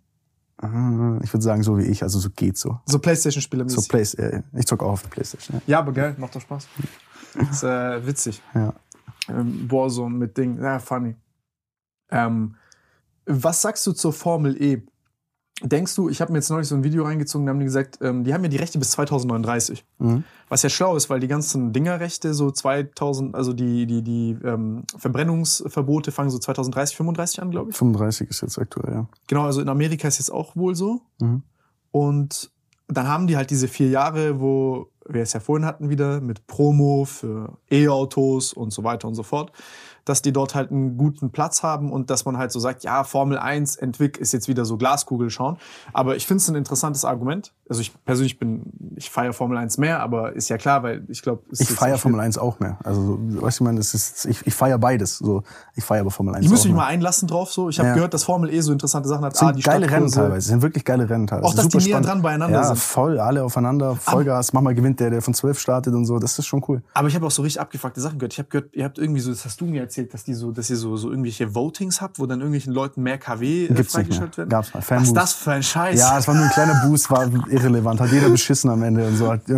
China-Bots haben dann irgendwie gewotet und es war auch Quatsch, aber gibt's nicht mehr. Es war am Anfang so. ein- Audis Entwicklungsabteilung, die dann noch so ein paar äh, extra KW dort das war am freigeschaltet Anfang hat. so ein, so ein Stunt, ja. Das Aber habt ihr euch dann bei Activision abgeguckt. Das war so ein richtiges Lootboxen-System im Profisport. muss einfach so Pay to Win machen, die einfach so, okay, alles klar. Ähm, ja, Stell dir vor, das machst du irgendwann mal. So bist du freigeschaltet, also damals wie bei Deutschland sucht den Superstar, ruf deinen Lieblingsfahrer an, damit er mehr KW Damit er- freigeschaltet ja, das- bekommt. das wär eigentlich 50 Cent pro Anruf. Geschäftsidee. Lass mal, lass mal gleich noch machen. Machen wir noch eine App. Oh, ey, Alter, ich sag dir ehrlich, ich hätte jetzt am Wochenende richtig angerufen, damit, da, damit, damit, damit äh, äh, Verstappen da ein bisschen was auf dem Arsch hätte. Oder kommt so, wenn du nicht willst, dass beim Leclerc die Maschine hochgeht, dann ruf jetzt an. ey, der Arme. nein. Du hast geguckt, der Arme, der Arme, der Arme. Ey, das hat mir so leid getan. Ich habe mich so gefreut für Lanzo. Ja, das war auf jeden Fall geil. Aber wer wirklich arm dran war, war eigentlich McLaren. Aber naja. Was, was denk, denkst du, Alonso könnte mitfahren mit Verstappen, wenn der den Red Bull bekommen würde? Das Ich, glaub, sind so ich, glaub, ich glaube, er Das ist wäre, so näher, er wäre näher dran als ein Perez, aber ich glaube, aktuell ist ein Verstappen nicht schlagbar. Ja? Ja. Das sind so Fragen wie Joe Rogan dann so, oh, but there's a gorilla. Uh, When there comes a bear, who's stronger? I think Max Verstappen has built the pyramids, you know. Dieser Vater ist Illuminati und so. ja. Ey, aber Ja, schon krass. Nee, Die da oben haben Max Verstappen dort, positioniert, sag ich dir. Oder die, wollen da nicht- oben die haben wollen- Leclercs Maschine Die gefickt. wollen nicht, dass Alonso gewinnt. Die wollen, die haben das schon so. Ja, ich finde es aber beeindruckend. Ich finde es, guck mal, ich finde es so geisteskrank motivierend, wenn ich mir so einen Alonso angucke mit über 40 Jahren, wie der dort ackert und dann Dritter wird mit so einem Aston Martin. Ich finde es krass. Passion. Ist das eigentlich hier die Aston Martin Couch? Finde ich. Finde ich Die Farbe eigentlich, passt. Eigentlich passt die perfekt, ja. Ähm, Top. Ich, äh, das hast du mir erzählt, dass die, äh, dass die dort richtig viele äh, Red Bull-Ingenieure abgeworben haben. Ja. Weil die haben ja richtig Geld durch den Stroll, der da ja, ähm, sag ich Ja, aber mal. Red Bull hat auch richtig viel Cash. Also ja, doch- aber irgendwann Haben die hat, es hat immer irgendwann jemand mehr Cash als der andere und dann sagt der, pass auf, komm zu uns, kriegst vielleicht noch eine bessere Rolle, wirst irgendwie Lead-Ingenieur und dann holen die Ich glaube, das. dass Leadership ziemlich gut ist, weil der Typ hat, der, ist, der, ist ja, der hat ja Selfmade das gemacht alles. Ja. Und der, der, also du siehst ja, dass der dort wirklich das selber macht. Der ist, Ich glaube, das ist die, die der ist voll Präsenz drin. der Person. Ja, der ist voll drin. Der ist selber das Ist drin. dem, das ist sein, sein Ding jetzt. Aber der, ja, der hat ja ein, der ehrgeizig. hat ja ein Imperium, das ist, ist crazy. Ich kenne, Was hat der Michael Kors verkauft oder gemacht oder was war das? äh, der hat, das muss ich gerade überlegen, Tommy Hilfiger? Nee. Das rede ich Quatsch. Jamie. Was war es denn jetzt? Nicht, dass ich jetzt, nee, Tommy Hilfiger war es nicht, die sind bei Mercedes. Ähm, Jamie, can you look that up, please? Ch Jamie. Können wir kurz Faktencheck machen? Was Ja. war es denn jetzt? Bin ich doof? Das wollten wir. Okay. Filmen wir gleich raus. Ja, guck, guck mal kurz. Auf jeden Fall schöne äh, Geschichte. Der hat ja auch so eine ganz crazy, ja? Äh, Ralf Lauren, Tommy Hilfiger, Michael Ah, doch, Tommy Hilfiger, ja, stimmt. Ja. Alles hat er gemacht. Also gehört ihm. Ich glaube, er hat es nicht gegründet. Er, er hat, glaube ich, ich, irgendwas hat er vielleicht gestartet und dann oder investmentmäßig hochgeballert oder so. Ich glaube, das ist eher so. Interesting. Der hat importiert nach Kanada, zum Beispiel Ralf Lauren. Mhm. Und hat in Tommy Hilfiger und Michael Kors investiert. Ja. Und hat wahrscheinlich da. Interesting, das müsste man sich mal angucken. Nee, aber ich finde so von der Präsenz und so ist interessant. Ich finde es, ich, ich finde äh, Lance Stroll manchmal so ein bisschen Mim Mimik. Ähm, aber Ja, du darfst halt nicht vergessen, also ich kenne ein paar Geschichten über den natürlich so insidermäßig, der wächst natürlich in einem komplett verrückten Umfeld auf. Also ähm, es gibt zwei Geschichten. Einmal eine Ibiza-Geschichte, der war irgendwie auf, auf, dem, auf seinem riesen Yacht halt, ne? kriegst hier keine Probleme, wenn du sowas erzählst. Nee, das passt schon. Okay. Das ist alles gut, das ist easy. Das war schon, ist ja schon ewig, ja, das war vor 20 Jahren. Verjährt. Ähm, ist verjährt. ähm, und er chillt dann halt und hat irgendwie im Ushuaia halt vorne die dicksten Tisch, ne, keine Ahnung, kostet 20.000 Euro, ne, so Tisch mit, keine Ahnung was. Und dann chillt er so mit seinen paar Homies und dann kommen halt die Bediensteten da und sagen, hey Lance, Table is in one hour. Und er so, oh, fuck, Alter, hm, gar keinen Bock. Na, er geht nicht. So, einfach so 20k Tisch lässt er einfach leer, geht nicht, so ist ihm scheißegal. Oder, anderes Beispiel, er ist so beim Testen in, in ich glaube, ich weiß nicht, wo das war, in Le Mans oder irgendeine, irgendeine Rennstrecke auf jeden Fall, ähm, ist er so Langstrecke gefahren, wo er so paar Teamkollegen hat. Und dann war so, in der Früh war freies Training und abends war Qualifying.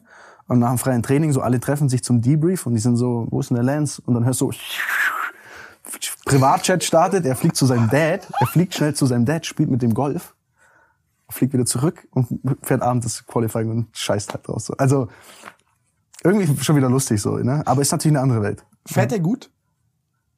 Ja, ich glaube, dass viele den unterschätzen. Also der hat Formel 3 gewonnen, ähm, ist schon ein paar Mal in sehr äh, krassen Situationen aufs Podium gefahren, war auf Pole in der Türkei im Regen. Ähm, also er ist schon gut, er ist nur zu inkonstant. Also er macht halt immer noch ein paar Fehler und so, glaube ich, weil ihm so vielleicht ein bisschen der letzte, der letzte Biss fehlt, weil er diesen Druck vielleicht auch nicht so hat. Ne? Das wäre meine Frage gewesen, nämlich. Das, das finde ich spannend. Ist das eine Sache, jetzt mal auch so bei dir gefragt? Denkst du, dass das bei dir einen Unterschied gemacht hätte? Hättest du zum Beispiel nicht gewusst, du hast, sage ich mal, ein Auffangnetz durch auch deine Familie und Co.? Kann sein. Also Wenn es so wäre, ey, so äh, Formel-1-Fahrer werden ist mein einziger Mhm. Scheißweg aus dem Gatter. So. ich glaube, hätte schon noch mal was verändert. Ich glaube, also im Nachhinein betrachtet, denke ich mir manchmal, ich hätte auf jeden Fall mehr investieren können noch. Also selber als, als Mensch in, in gewisse Themen. Gerade so Sachen wie Fitness habe ich immer vernachlässigt. Also ich war immer so, ich habe es gehasst, so richtig so.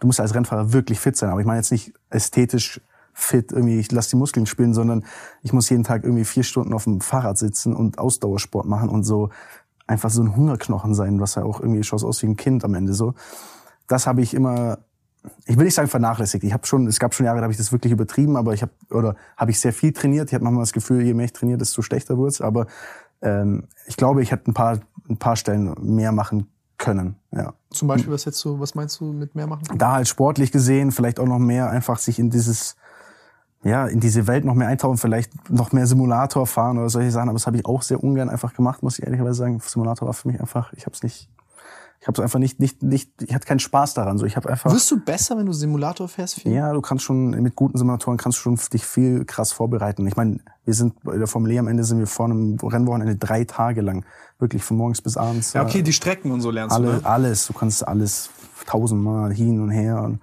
tralala. Also ich glaube, es, es gab schon Strecken, wo man das vielleicht hätte anders machen können oder Gab's vielleicht auch, noch so, gab's auch so Stories, wo so sorry, wo so Leute so kamen und so nur Simulator gefahren sind und dann auf einmal äh, gab's ja diesen einen, der irgendwie dann auch wirklich guter Rennfahrer geworden ist. Ja, gab's ein, zwei, glaube ich. Ja. Schon crazy. ja. Schon crazy. Also gibt immer wieder Geschichten und Ausnahmen und Themen. Wie ist mit dieser Feierei und so? Denkst du, dass das so ein das war ein Problem bei mir. ja. Ah, Ja, weil Jacob zum Beispiel, wir haben auch viel über, weil er halt mit NFL und College und so, und hat er auch so gesagt, ey, alle um mich rum haben gefeiert, ich dachte, das ist dann halt normal, dann machst du mit, du willst Teil davon sein, und dann denkst du so, yo, ey, das ist Teil vom Sport, die werden ja auch alle erfolgreich sein, aber so hyper erfolgreich zu sein, ist halt nicht normal. Und so ein, ja. Ja, es war bei mir das Gleiche natürlich. Ich, ich, ich meine, wenn du jung bist irgendwie und, und, und die Welt entdecken willst und, und irgendwie es passieren Dinge so, ich war halt immer schon Lebemensch. Ich habe immer das Gefühl gehabt, so ich will ich will von allem was haben, was natürlich nicht geht. Wenn du sagen willst, du fokussierst dich auf das komplett, dann musst du eigentlich beim anderen sagen, bin ich weitestgehend raus, aber ich habe halt einfach auch zu gerne gefeiert, war zu gerne irgendwie unterwegs und und und So mit Restalkohol ins Qualifying. das Absurdeste ist eigentlich die zwei Rennen, jetzt kann ich ja sagen, ist ja wurscht schon. Ich mein, der Ruf ist eh schon verkackt, aber die zwei Rennen, an denen, die ich gewonnen habe in der Formel E, habe ich am Mittwoch vorm Rennwochenende sind wir aus gewesen und haben gefeiert. Die und zwei wann Rennen. war das Rennwochenende? Also Mittwoch warst du aus und, Samstag war's Rennen. aber ist das jetzt so schlimm, die vier Tage? Nee, ist nicht schlimm, aber es es ist ein lustiger Zufall. Es soll jetzt auch keine Werbung fürs Feiern sein, aber ähm, ich weiß auch nicht. Ich, ich hatte das Gefühl, ich habe eine Zeit lang dann auch, habe ich versucht, komplett darauf zu verzichten. Die Phase gab's, aber es hat mir, es hat mich nicht besser gemacht, weil ich hatte den Spaß an, ich, also ich habe irgendwie den, mir hat der Spaß am Leben gefehlt. So mir hat einfach das gefehlt, wenn ich mich in allem kastriere und Mhm. nur für das lebe. Dann macht mir das Leben im Allgemeinen so wenig, also es Du bist nicht so überspitzt. motiviert, auch zu gewinnen. Genau. Ja, es ist, fehlt dir einfach. Du musst einfach irgendwie cool drauf sein, du musst dich gut fühlen. Und ich sage jetzt nicht, dass Saufen dazu gehört, aber einfach ausgehen oder Leute treffen oder einfach was erleben, Ja, ja. gehört für mich dazu. Und sich nur einsperren und nur auf dem, auf dem Rad sitzen und, und Ausdauertraining machen, ist für mich, werde ich verrückt. So. Nee, ich glaube, ich glaub, man braucht da tatsächlich eine gesunde Mitte. Also muss jetzt nicht irgendwie Ja. abkacken und so Ja. äh, und irgendwie bis um 7, 8 Uhr morgens feiern sein. Aber ich glaube, dass, dass das, weil, also das, was du gerade beschrieb, beschreib, Alter, what the fuck? Geht's dir gut? Nee, ich muss rübsen, Alter. Kurz Schlaganfall. ähm, nein, das, was du gerade beschrieben hast, so mit diesem Selbstkastrieren und so krass diszipliniert sein, ich habe das bei mir auch beobachtet, wenn ich zu viel von solchen Phasen hatte und ich, und ich neige da tatsächlich so ähm, teilweise stark dazu, dass du nicht, dass du Motivation verlierst, sondern du wirst so ein bisschen roboterartig und du wirst teilweise zu verbissen. Also so, ich kann Mhm. Man auch- verliert die Leichtigkeit. Genau. Und ich glaube, dass du, dass du auch mal so eine, ich, Bro, ich bin kein Rennfahrer so, aber ich kann mir auch vorstellen, dass du mal so Das sagen ist ja musst, bei so, allem im Leben gleich. Also es ist egal, ob es Rennfahren ist oder ein anderer Sport. Es ist ja immer so, na, also es lässt sich auf alles übertragen am Ende des Tages, wenn man zu sehr sich reinsteigert oder zu verbissen in etwas ist, glaube ich. Ja, weil du dann irgendwie versuchst, so auf die ein und dieselbe Weise irgendwas perfekt zu machen. Dann nimmst du auch irgendwann mal so eine, ich weiß nicht, wie es bei dir ist, aber dann vielleicht fährst dann halt irgendwie fünf Runden, aber die sind so instinktiv und du wirst das, also du wirst die Strecke, du wirst das Auto und dann denkst du immer so, ey, ich habe keine Ahnung, wie ich gerade die letzte Kurve gefahren bin, aber es hat irgendwie einfach so, so es hat so geflowt. Ja. Und sonst, Das, das ist der beste Zustand. Und ich, float. glaube, und ich glaube, dass man diesen Flow nicht so richtig mehr bekommt, diese Leichtigkeit, wenn du zu verbissen diese Balance verlierst und, und so nur in dieser Disziplin lebst. Habe ich mir zumindest eingeredet auch, ja. Ja, ich's ne, es gibt auch, gibt auch damit zu viel von dem anderen. Damit Ne? ich es mir rechtfertigen konnte, ja. Ja, klar. Aber wie ist das so bei, ähm, wie ist es jetzt zum Beispiel so Formel E, Formel 1? Also wie würdest du da sagen, was, wie, wie, wie sind da so die Herangehensweisen? Also was sind da so die Typen? Sind da so, sagst du, die Hälfte geht übel viel feiern und so? Also wie, wie geht's da so hinter den Kulissen? Was, was le- leben die da für Leben?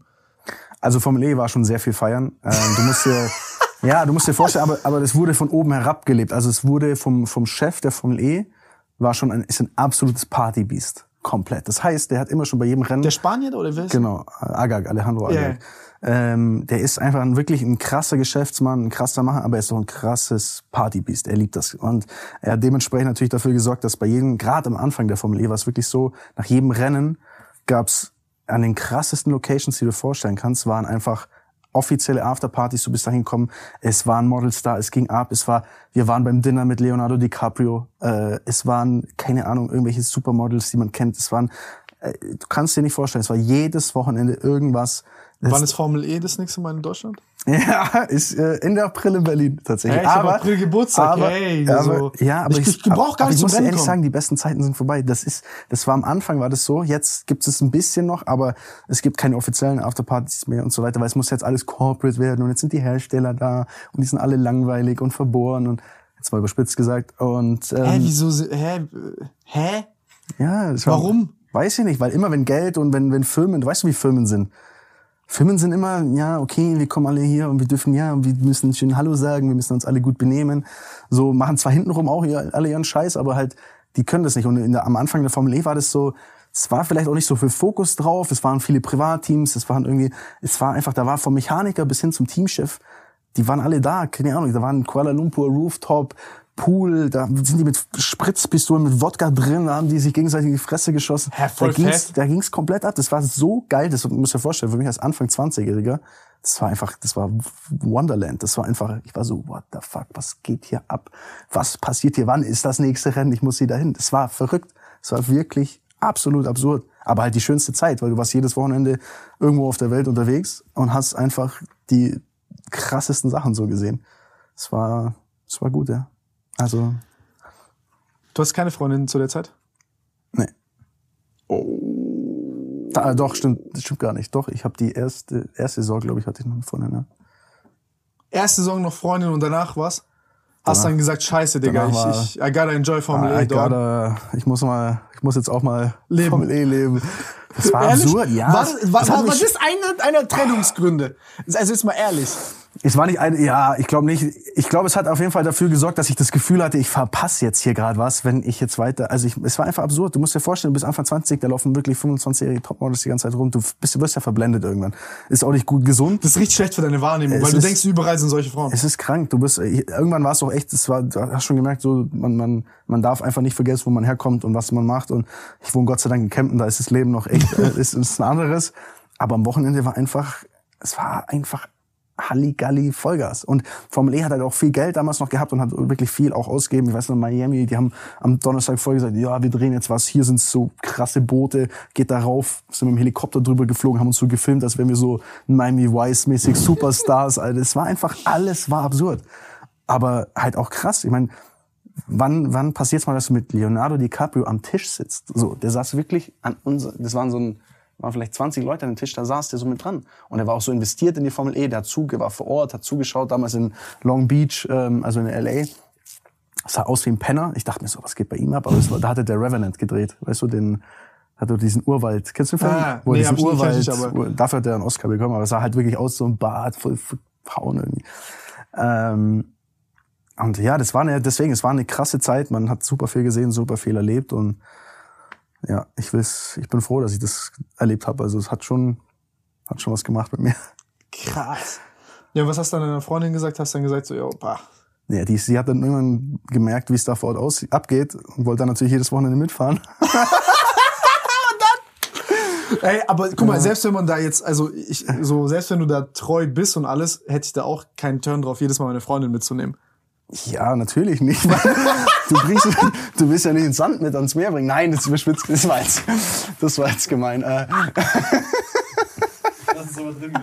ja, lass drin, ist okay. Was? Nein, ich meine, ganz ehrlich, du bist einfach 20, du bist natürlich, du willst die Welt sehen, so, es ist halt alles aufregend, das ist, ich meine, jetzt bin ich 30, jetzt bin ich entspannter, jetzt, das, das kickt mich jetzt nicht mehr so, aber wenn du das noch nie vorher alles erlebt hast, ist natürlich, ist einfach aufregend. Ich glaube, jetzt ist so, man, man denkt so, man vermisst es, dann geht man da einmal hin und dann ist Nein, so, du denkst ja so, ah, boah, brauch, also ist okay, ja. aber du, ich meine, das ist ja auch, ich muss ehrlich was sagen, das ist ja auch, das ist ja teilweise auch verlorene Seele, wenn du, wenn du so als Model da jedes Wochenende rumhüpfst und Ja, wenn du dir dann so nach drei Jahren immer noch dieselben Leute dort siehst, Die waren alle durch. Ich schwöre dir, Ja. nach drei Jahren, die sahen alle scheiße aus, die waren alle kaputt, die haben sich kaputt gesoffen, gefeiert, nichts Ja, geschlafen, ja. gearbeitet von L.A. nach Hongkong, nach, weißt du, so, das, das, das geht halt Das ist so am Anfang ist es so alles so, wow, krank. aufregend. Keiner kennt niemanden. Es ist Ja, so, ja, ja. am Ende. Irgendwann ist alles so Das dieselben. ist ja schon, da war schon, also, naja, gut. Ja, da, da, da sind schon so, sag ich mal, äh, Ich verstehe, Da was gab du es meinst. schon Überkreuzungen bei gewissen Themen. Ach, ist ja auch scheißegal.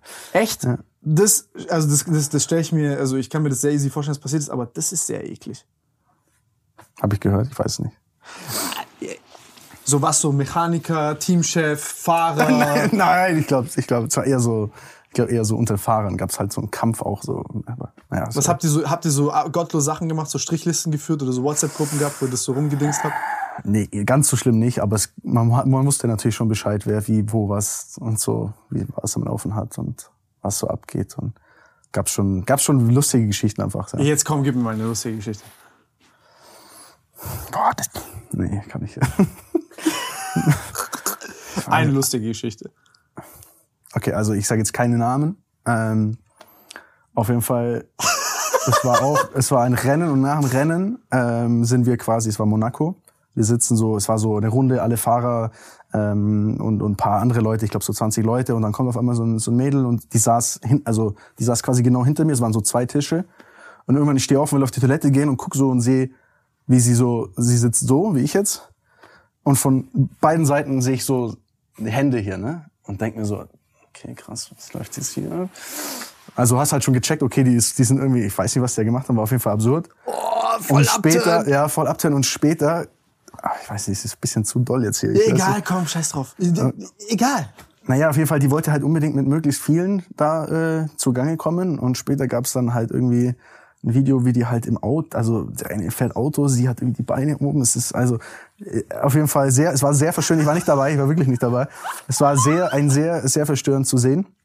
Und die war irgendwie so crazy, dass, also der, der, der Typ, der dabei war, hat mir irgendwann erzählt, so, er war so, ey, ich schlafe jetzt, soll mich in Ruhe lassen. Und er ist dann irgendwann aufgewacht, weil sie bei der Rezeption angerufen hat und nach einer Gurke gefragt hat. Ja, also. Gut, jetzt lass uns mal über was Seriöses sprechen. Ähm, ja, ich finde es witzig. Also man hat so, glaube ich, so diese paar verrückten Freunde, die diese ganzen Sachen aufnehmen und dann rumzeigen. Aber äh, ich bin da, Digga, das ist. Also ich finde es witzig, darüber zu reden und mir das äh, also jetzt nicht unbedingt reinzuziehen. Ich, also ich war da wirklich bei dem nicht dabei, aber es ist halt, es ist, ich finde, man kann schon mal eine Phase haben, wo es einfach ein bisschen verrückt ist. Ich finde, man muss sich auch mal ausleben, man muss auch mal was erleben, man muss, weißt du, das ist ja Teil des Lebens und ist jetzt nicht nur, ich meine, jetzt kann man so tun, als wäre das jetzt nur bei den Rennfahrern so. Was meinst du, es bei den Fußballern abgeht? Was meinst du das generell? Ich meine, jeder hat so seine Leichen im Keller. Das ist ja auch okay so. Das ist ja kein so, Leichen im Keller, das ist normal. So, ja, okay, okay, sorry. Nein, also Okay, jetzt so. Das, jetzt kommt der Tim jeder- Gabel-Flex hier. Okay. Nein, ist doch kein Flex, Ja. Alter. Es geht doch darum, guck mal, jetzt, also nein, nein, nein mir geht's gerade nicht darum, ob ich jetzt sowas gemacht habe oder nicht, sondern ähm, jeder Mann von uns, der irgendwie die Gelegenheit hat, irgendwie sowas zu machen, würde es machen. Es tut ja keinem weh. Das ist ja nicht schlimm. Ja, Also, ja, die werden Singles gewesen sein und alle, haben dann. natürlich. Das ist das Schlimmste. Oh Mann, ey, jetzt muss ich wieder bei irgendjemandem entschuldigen. Aber ich habe mir keinen Namen gesagt, das ist alles gut. Das ist echt kein Ja, Name ist- gesagt. ja. Also, oh, bei, bei, bei Fußballern habe ich auch schon Sachen mitbekommen, Alter. Das Oh, ist richtig crazy. die- Also, das die, sind die, ganz crazy. Fußballer sind die schlimmsten. Also Ganz wie sicher. viele, also da, da, aber das ist echt, also es ist richtig witzig, bei wie vielen so, so, so Prostituierte einfach so ein Hobby sind, so. so Ja. wie, wie du gehst nicht Puff. Ah, so. Ich dachte, hey Bro, du hast eine, ich dachte, du hast eine Freundin oder so. Und dann so, ja, ja, aber in Puff gehen ist ja nicht betrügen und so. Und dann fangst du diese Da gibt's Diskussion schon an. ganz komische Ansichten auf jeden Fall. Ja, ja, ja, ja. Nee, das ist schon, das ist schon ein bisschen crazy. Aber ich finde es, ich finde es interessant, weil ich glaube so, also so Künstler, Sportler und so, die haben da echt so die wildesten Stories und, und, und Sachen. Also schon witzig. Darf, Nee, ich, darf ich ganz kurz einmal, dürfen wir kurz eine Pinkelpause ja machen? klar, lass Pinkelpause machen. Ja, nee, ich, ich gehe mir das gerade so durch den Kopf durch, wie witzig das ist, wenn du da, wenn du dann so irgendwie so, keine Ahnung, nach fünf Jahren zurückguckst und du jetzt da sehen würdest, so, oh, da gibt's da noch so, keine Ahnung, so diese drei, vier Leute, die so kleben geblieben sind, die immer noch so dort jedes Wochenende dabei sind und nur so für dieses Feiern leben. Das ja, ich glaube, ich glaub, ganz so schlimm ist es nicht. Es geht schon. Ja? Alle, alle werden irgendwann erwachsen. Ja, es Ja. geht schon. Ja. Ja, kommt drauf an. Manchmal entwickeln die auch so Fable für gewisse Drogen und dann äh, ist der Absprung ein bisschen schwieriger. Aber ja, gut. Nee, ich finde es immer, glaube ich, so scary, wenn du dann so Leute hast, die da so 10, 10, 15 Jahre dabei sind, dann sind die so irgendwie könnten dein Vater sein, sind aber dort immer noch und verhalten sich, als wären die so 20. ja, aber es passiert im, also im Sport, glaube ich, eher weniger. Ich glaube, da ist dann schon irgendwann, dass du, dass du vielleicht ein bisschen ruhiger bist. Ja, äh, Ne? ich, ich finde es, äh, ich weiß nicht, Alter. Also das ist jetzt, das ist vielleicht jetzt auch hier genau die spannende Sache bei dir. Du hast ja dann irgendwann wohl gemerkt, auf die harte Tour, äh, mit Sportgeld verdienen ist vorbei. Und jetzt musst du dich neu erfinden, dich neu positionieren. Ähm, ob das jetzt bei deinem Vater im Unternehmen ist, ob das jetzt ähm, für dich auf Social Media ist, ähm, ist es ja so, dass viele Sportler oder Künstler, die haben dann ein gutes Jahr, gewöhnen sich an diese Einnahmen. Und dann Ich Geht die Party ab, 5 Millionen. Ich habe neulich dieses, so ein TikTok gesehen von Shaq, von Shaquille O'Neal, wo der so gesagt hat, had a 100 million dollar contract, got 10 million, spent 10 million, but had to, so, but, aber ich musste auch fünf irgendwie für Steuern geben und da und so weiter. Und dann hat er irgendwie erzählt, wie er beim Rolls Royce Dealer war und der so gesagt hat, ja, willst du jetzt die drei, willst du jetzt Autos kaufen oder nicht? So der, der Verkäufer provoziert ihn so, also give me all three of them. und dann fängst du an, halt so dumm Geld auszugeben auch und, und so. Wir ja, das kann natürlich passieren, ne? ich meine, wir hatten ja vorhin kurz so ein kleines Thema, wo dann Leute, die, juckt dann das Geld nicht, Ja. weil die keinen Bezug dazu haben. Aber ähm, jetzt das Spannende ist ja, irgendwann, also du hast die Einnahmen halt nicht mehr. Du wirst ja auch nicht dein Leben lang, also gibt vielleicht jetzt einen Alonso, der noch lang fahren kann, aber Ich habe aber ehrlich, also ich habe nie so gelebt, würde ich mal sagen. Also ich habe auch in der Zeit, wo ich sehr gut verdient habe, wahrscheinlich 10%, 15% vielleicht ausgegeben und den Rest gespart oder angelegt oder so. Also Gute ich hab, Erziehung. Ich habe, äh, ich war jetzt nie so, dass ich jetzt losgelaufen bin und gesagt habe, ja, jetzt finde ich Geld, jetzt hau ich richtig auf die Kacke, weil mir war schon klar, dass das ja, du, also wenn du jetzt sagst, ey, ich will jetzt mal ein richtig geiles Jahr und ich lebe voll nach dem, das, das holt dich immer ein. Das ist ja, das ist ja Quatsch. Ne? Also und ehrlicherweise braucht man es auch nicht. Also natürlich ist ein gewisser Luxus oder ein gewisses Ding ist immer cool, aber am Ende des Tages kannst du auch nur essen, trinken. ja, aber du bist ja auch aufgewachsen, so dass du nicht so, würde ich jetzt mal sagen, dass du wahrscheinlich einfach diese Troubles nie hattest. Klar, ich habe noch nie Existenzangst gehabt, natürlich. Das, das ist klar, ja. Bro, wenn einer von meinen Homies irgendwie hier vom Kickplatz oder aus Montenegro irgendwie so, so ein Cash machen würde, Bro, das wäre erstmal, lad jeden ein. Wir gehen einmal aber- in aber- natürlich diesen Steakladen, der so krass ist. Alle gehen da essen. Ich kauf all meinen Homies Uhren. Oh, einen fetten Ferrari noch und so. Digga, das ist halt. Aber gerade da würde ich eigentlich andersrum denken, weil da, gerade da würde ich denken, okay, wenn du, wenn du, sag ich mal, es schaffst, aus, aus sehr wenig vielleicht Willst du was trinken? mal so ein, ich habe noch Wasser da, da mal so richtig viel zu schaffen, dann willst du ja, gerade dann willst du ja wahrscheinlich nicht mehr irgendwie da zurückfallen. Also gerade dann würde ich ja ein bisschen in meiner Denkweise sagen, okay, ich, ich habe jetzt Geld, natürlich genieße ich den Moment, aber ich werde jetzt nicht hier auf alles auf den Putz hauen und morgen wieder dastehen, wo ich vor, vor drei Wochen war oder vor einem Jahr. So weit denkt da keiner. Das ist dann, ich hau das raus, ich bin cool zu Ja. meinen Homies, alles auf den Kopf hauen und nächstes Jahr verdiene ich einfach noch mehr.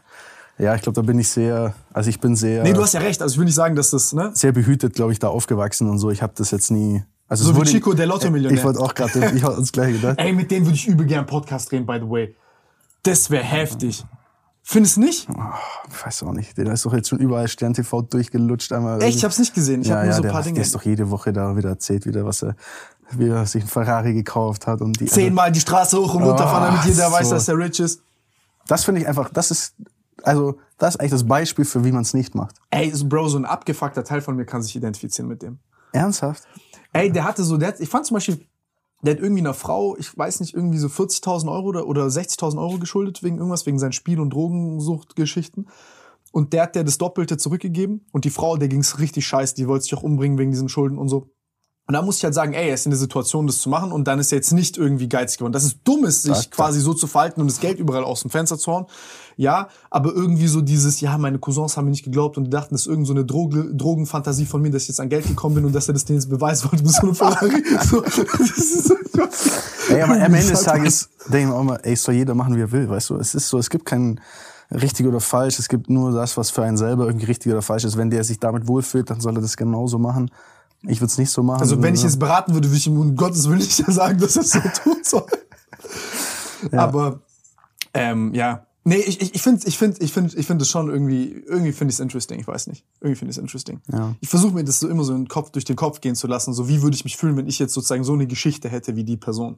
Mhm. Und dann irgendwie so kann ich diese Gefühle nachvollziehen, dass du es so jedem zeigen willst und so. Mhm. Ich meine, stell dir mal vor, du bist so, du läufst so rum und du musst bei Leuten für Geld schnorren, weil du drogensüchtig bist oder spielsüchtig bist und auf einmal hast du die Kohle.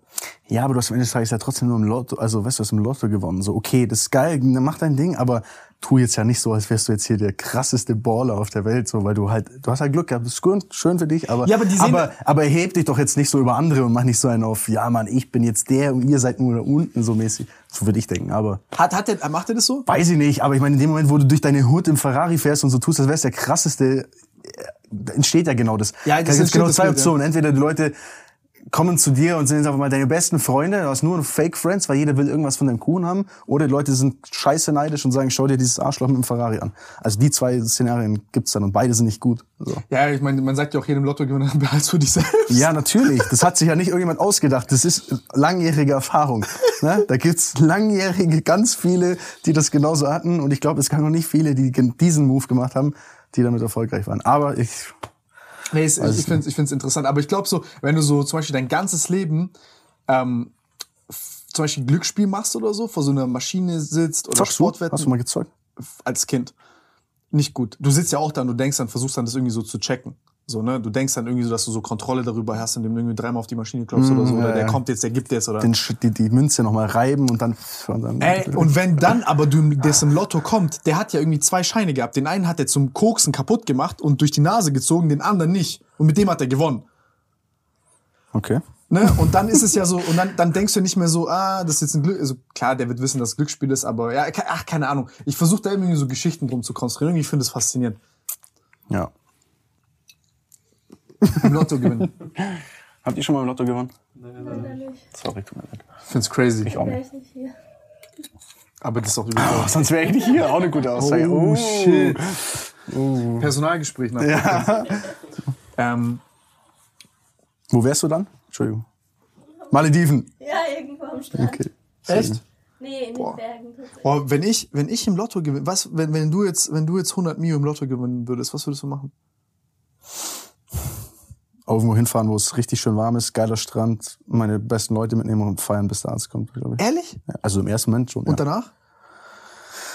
Ich weiß nicht, ich ehrlicherweise, ich weiß nicht, ob ich viel anders machen würde wie jetzt, außer dass ich vielleicht halt mir noch ein bisschen mehr Freizeit gönnen würde oder so. Aber ich glaube, so diese, diese Vorstellung, ich habe jetzt 100 Millionen und ich meine, jeder, der nur mal drei Monate irgendwie, also oder irgendwo sitzt oder am Strand oder so, der wird ja irgendwann langweilig. Entweder wirst du blöd oder du feierst zu viel oder du hockst, Ja. also du brauchst ja trotzdem eine Aufgabe. So Geld alleine ist nicht, ist schön, natürlich, es ermöglicht dir viel, aber es ist ja nicht erfüllend. So, weißt du, man, es Mhm. ist so, Erfüllung entsteht ja nicht dadurch, dass du sagst, ich habe jetzt viel auf dem Konto, sondern dadurch, Geld nimmt dass dir nur Stress weg. Genau. Und ermöglicht dir halt vielleicht gewisse Freiheiten. Vielleicht kannst du ab sofort halt außer, anstatt mit dem Fahrrad, kannst du vielleicht mit dem Privatjet fliegen, jetzt mal solche Sachen. Ne? Das ist natürlich äh, geil.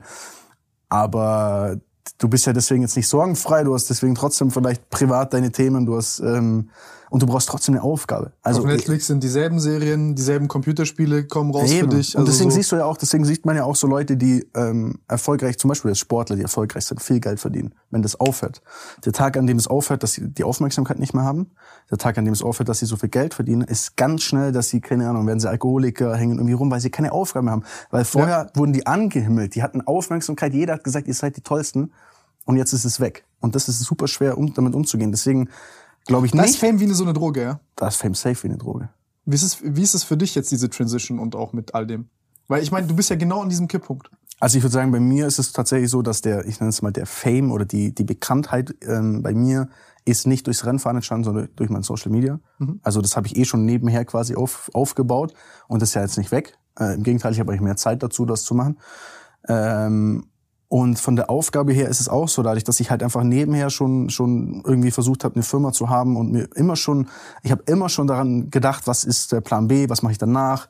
Ähm, natürlich habe ich auch von zu Hause über die Firma eine schöne Möglichkeit, aber ich habe gerade mit dem Social Media und so habe ich halt angefangen, als jeder gesagt hat, was machst du Verrückter jetzt hier? Jetzt läuft er hier am Rennplatz mit einer Kamera rum, schau dir diesen Idioten an. So, und dann irgendwann kamen alle und gesagt, ich würde das auch gern machen. Ähm, Ja, also am Anfang bist du der größte Idiot bist und der danach bist du so Idiot. das Genie. Genau, aber da ist eine lange Phase. Ne? Das, hat, das dauert natürlich. Also bei mir ging es Das Einzige, nicht was so. sich nur nicht ändert für dich, ist so, dass du halt die ganze Zeit denkst von den Leuten, dass sie Idioten sind. Genau, das ist es. Und ähm, von dem her war für mich eigentlich das Aufhören gar kein Problem. Vor allem, ich mein, mein, mein Cut war natürlich sehr stark, aber es war eigentlich so, dass ich in, in meinem Kopf in diesem Jahr aufhören wollte. Also es kam natürlich anders, wie es geplant war, aber für mich, ich wollte tatsächlich aufhören mit Motorsport, weil ich für mich einfach selber gesagt habe, ich muss irgendwann diesen Absprung früh genug schaffen.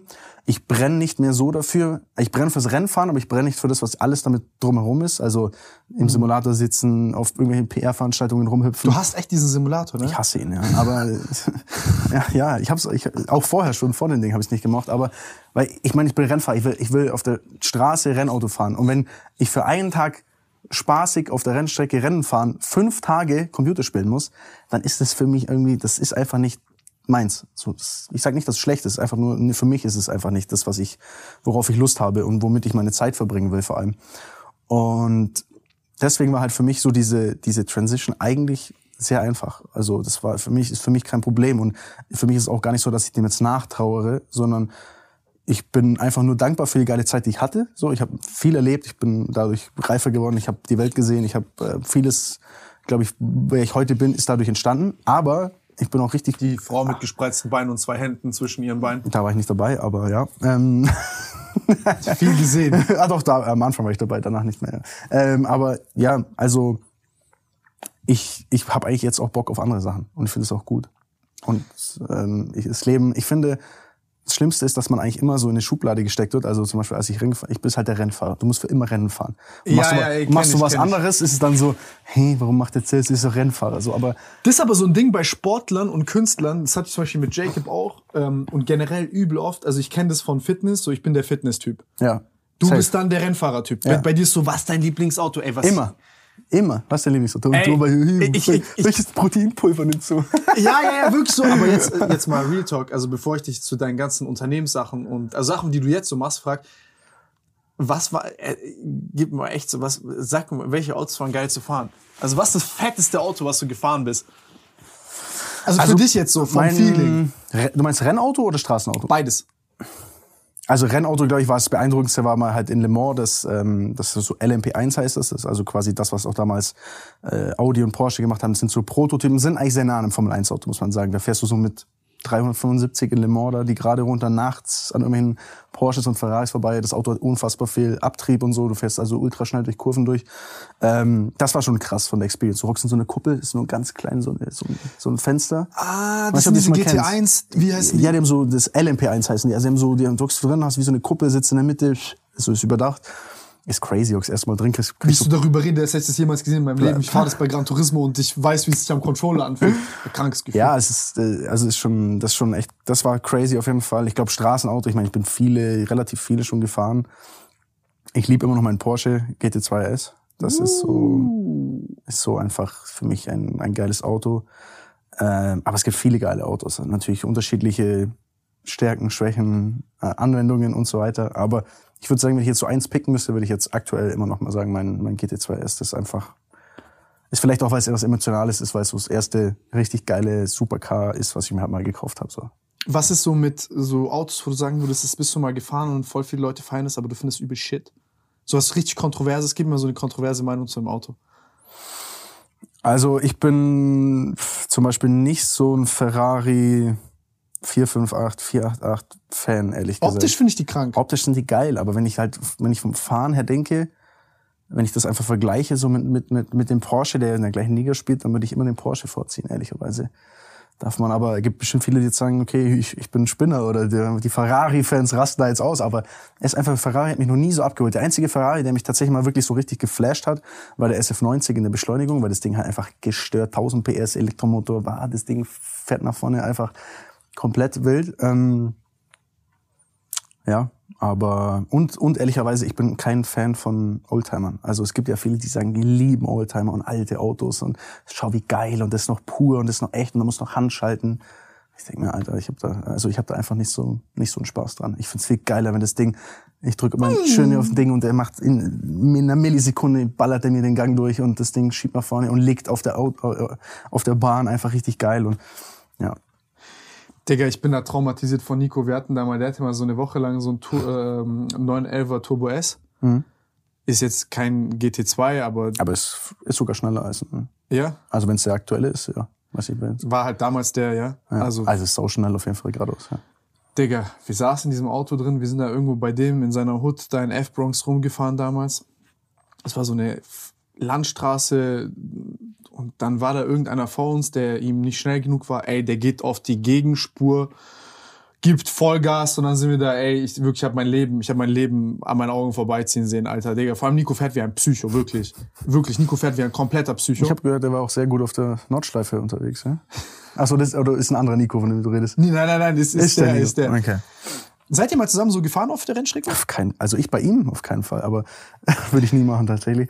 Äh, aber Kein guter sind- Beifahrer? Ich würde Nee, sie nicht ich bin empfehlen. kein guter Beifahrer und ich kenne halt seine Nordschleifen Experience und Dinge und so. Deswegen, also liebe Grüße an der Stelle. Ey, wie oft ich bei muss Nico jetzt nicht sein. so bekifft auf dem Beifahrersitz zurückgefahren bin, so mit Autobahn und ich guck nur so rüber und Nico so, der fährt, aber der ist so auf Autobahn, es geht nur geradeaus und der ist in so einem Tryhard-Modus, wo der so unbedingt versucht, in seinem C63 oder egal welchem Auto er gefahren ist, irgendwie so schnell wie möglich auf unbegrenzt da rumzufahren. Und das war immer ungechillt. Ich war so, Bro, fahr doch einfach 180, chill, fuck mich nicht ab jetzt. Aber der jedes Mal, Digga, jedes Mal nach vorne lehnen, mm, damit wir irgendwie 15 Minuten früher aus Köln nach Hause kommen. ja, gut, das macht schon wieder sympathisch. Das ist doch ein Racer. Ja, Ist ja doch ein ich habe ihm gesagt, das kannst du alleine machen. Gut, ich kann mich auch nicht beschweren. Ich war dann immer so, jetzt warte, ich war so, warte noch kurz, noch schnell ein, bevor wir fahren. Boah, Gott. Ja, ist schon ein paar Jahre her. ähm, okay, jetzt nachdem ich deine, jetzt deine Lieblingsfarbe. Welche Farbe hat dein GT2? Äh, Silber. Ja, geilste Farbe für den. Ja. Geilste Farbe. Das ist richtig, richtig geil. Die, also Ja. Bis heute auch immer noch. Traumauto. Schaust es einfach jeden Tag an und denkst dir geil. Ja. Ja, okay, feier ich. Also dieses Silber ist, ist, äh, ist jetzt bin ich sagen, GT Stani. Silber heißt die Farbe, um es genau zu sagen. Ja. Ich, du weißt es nicht, ich kann einfach ganz normal, ist die Shiny Silber. Das ist einfach geilste Ja, ja, Farbe. ja. Ähm, jetzt, was machst du heute? Podcast aufnehmen.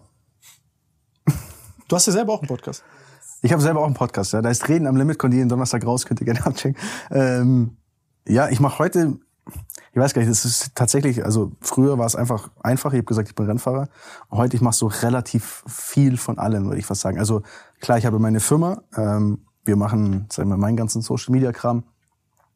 YouTube, Insta, den ganzen Scheiß, äh, der dazugehört. Ähm, wir produzieren auch für andere Firmen. Also wir produzieren jetzt aktuell sehr viel auch im Rahmen von, von Motorsport, also DTM, Formel E, äh, Extreme E, auch noch so eine Rennserie für, für andere Brands, so Social Media Content, weil die natürlich auch alle immer auf der Suche nach Leuten sind, die ein bisschen verstehen, wie das Ganze funktioniert. Und ich glaube, dadurch, dass wir halt wissen, wie man Social Media macht und wissen, wie Motorsport funktioniert, ist halt eine super geile Schnittmenge, um da, ähm, um da halt effizient den Leuten was Gutes anzubieten. Das heißt, ich habe dann ein, cooles, cooles Team bei mir äh, in der Firma und dann halt noch ähm, Ist immer gut zu wissen, wie man mit den alten Leuten reden muss. ja, Nein, also jetzt mal Real Talk, ne? Weil das ist so, du, du hast gerade perfekt auf den Punkt gebracht. Das ist so diese Verbindung von den Vertrauen zu vermitteln, zu sagen, ey, wir verstehen die Werte, die ihr transportieren wollt, das, was euch wichtig ist, den Sport, den ihr macht, aber wir verstehen auch die Technologie und wie, ja, schon allein die Abläufe und alles. Genau. Musst du, weißt du, du, du, wenn jemand extern jetzt zum Rennen kommt und sagt, ich mache jetzt Social Media, dann sagt er, was passiert jetzt? Was ist das jetzt hier? Freies Training? Und Ja, wir wissen ja, ja. von Anfang bis Ende, wir wissen, wie die Fahrer ticken, wir wissen, wann man die am besten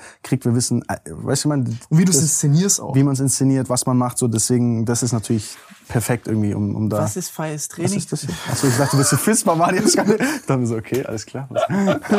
Wie du es inszenierst auch. Äh, nein, aber äh, nee, ver verstehe ich, verstehe ich, verstehe ich. Das ist echt, also es ist viel so Kommunikation. Also, äh, dass man halt da gegenseitig die Leute versteht. Ja, genau, das, Umgeklappt. Ja, sorry. Das, äh, das machen wir. Ähm, dann gibt's jetzt mittlerweile, also ich sag mal, bei uns in der, in der Firma, in der großen Firma, ähm, da haben wir jetzt im letzten Jahr auch so eine, so eine Art Holding-Struktur gemacht, alle Firmen eingegliedert und da gibt's dann Vorstände. Ich bin jetzt Kommunikationsvorstand, das heißt, ich bin auch, klingt so super, äh, weiß ich nicht, aber ja, es ist cool, es ist eine geile Rolle jetzt, weil ich halt natürlich jetzt auch noch in der in der Firma mehr mit drin bin und versuche halt da irgendwie gerade das mitzugestalten, von dem ich glaube, was ich halt besonders gut kann. Und das ist halt so gerade Kommunikation, Marketing, die Richtung. Ähm, wie kriegen wir neue Zielgruppen? Wie stellen wir uns auf? Wie präsentieren wir uns als Marke? Erklär mal, erklär mal kurz zum Beispiel, wie ihr das mit dem, also erstmal, was, was habt ihr da alles für Firmen in dieser Holdingstruktur? Was ähm, bedeutet Kommunikation und Marketing, dass die Leute, weil für viele Leute sind das ja dann so Worthülsen, oh, Kommunikation und Marketing, da hat der Ja. Vater jetzt seinen Sohn reingesetzt, damit er jetzt hier irgendeinen wichtigen Posten hat. Aber Ja. äh, ich meine, du machst das ja seriös, du machst das sehr gut und ähm, ja, mal so. Ja, also es sind, das sind natürlich einige Firmen, sag ich mal, die da mit drin sind. Wir haben einmal die, die Abt Sportsline, das ist halt unsere, die, die Tuning-Firma, ne, die ähm, einmal Tuning und, und Rennsport auch betritt, äh, betreut. Dann haben wir noch eine Abt E-Line, das ist eine Firma, die gibt's schon seit, ich glaube, knapp zehn Jahren jetzt auch. Da sind wir äh, im Bereich Elektromobilität unterwegs. Wir haben schon äh, viereinhalbtausend, muss ich gerade überlegen, also glaube, müssten um, um die 4000 ähm, Autos da äh, umgebaut auf, auf E, also E-Motoren. Das heißt, wir hatten teilweise Großaufträge von verschiedenen Firmen, auch mit VW selber, die gesagt haben, okay, wir haben hier äh, T6 äh, oder wir haben hier Caddies oder sowas und wollen die gern elektrifizieren. Wow, das, heißt- ist nicht so einfach, oder? Nee, ist nicht so einfach. Das ist schon sehr hochkomplex und das ist dann, dann auch teilweise also richtige Produktionsstraßen, ne, wie man sie kennt und so weiter. Also es ist Die ihr schon, selber abbildet. Die wir in dem Fall natürlich, weil sie projektbezogen sind, äh, Ah, mit okay. der externen Partnern quasi. Du gehst zu, zu Firmen, die so Produktionsstraßen haben, Mhm. richtest die nach deinen Bedürfnissen ein und äh, und dann baust du Dann macht ihr quasi. eine Charge, sagt jetzt, ey, ich, ich, hab, ich bringe euch 2000 von dem Modell mit. Immer projektbezogen heißt, eine Firma kommt und sagt, ey, wir haben jetzt eine Flotte von 700 Autos. Genau. Dann kommt ihr, sucht eine Produktionsstätte, die eine Straße hat dafür. Genau. Wir entwickeln quasi alles und, und verbauen es und verbauen es dann. Also das mit drin, dann ist Oh, halt, ihr macht dann das komplette Design sozusagen. wir entwickeln alles komplett, ja. ja. Oh, und dann sucht ihr euch die Produktion, die und, und den gibt. Da geht da geht's eigentlich nur drum, mit der Produktion geht's nur drum, dass man einen Ort hat, an dem man quasi eine, eine, eine Produktionsstraße einrichten kann. Und dann entwickelt man quasi Arbeitsschritte und hat dann entweder eigene Leute oder in dem Fall natürlich holst du dann gewisse Leute, die halt dann da arbeiten und diese, diese Schritte ähm, umsetzen, damit am Ende das Auto dann, dann fertig dasteht und, und funktioniert natürlich. Ne? Und dann, also das ist schon, ist schon wirklich sehr komplex. Dann gibt's halt meine Firma, das ist die, die Abt Lifestyle GmbH heißt die.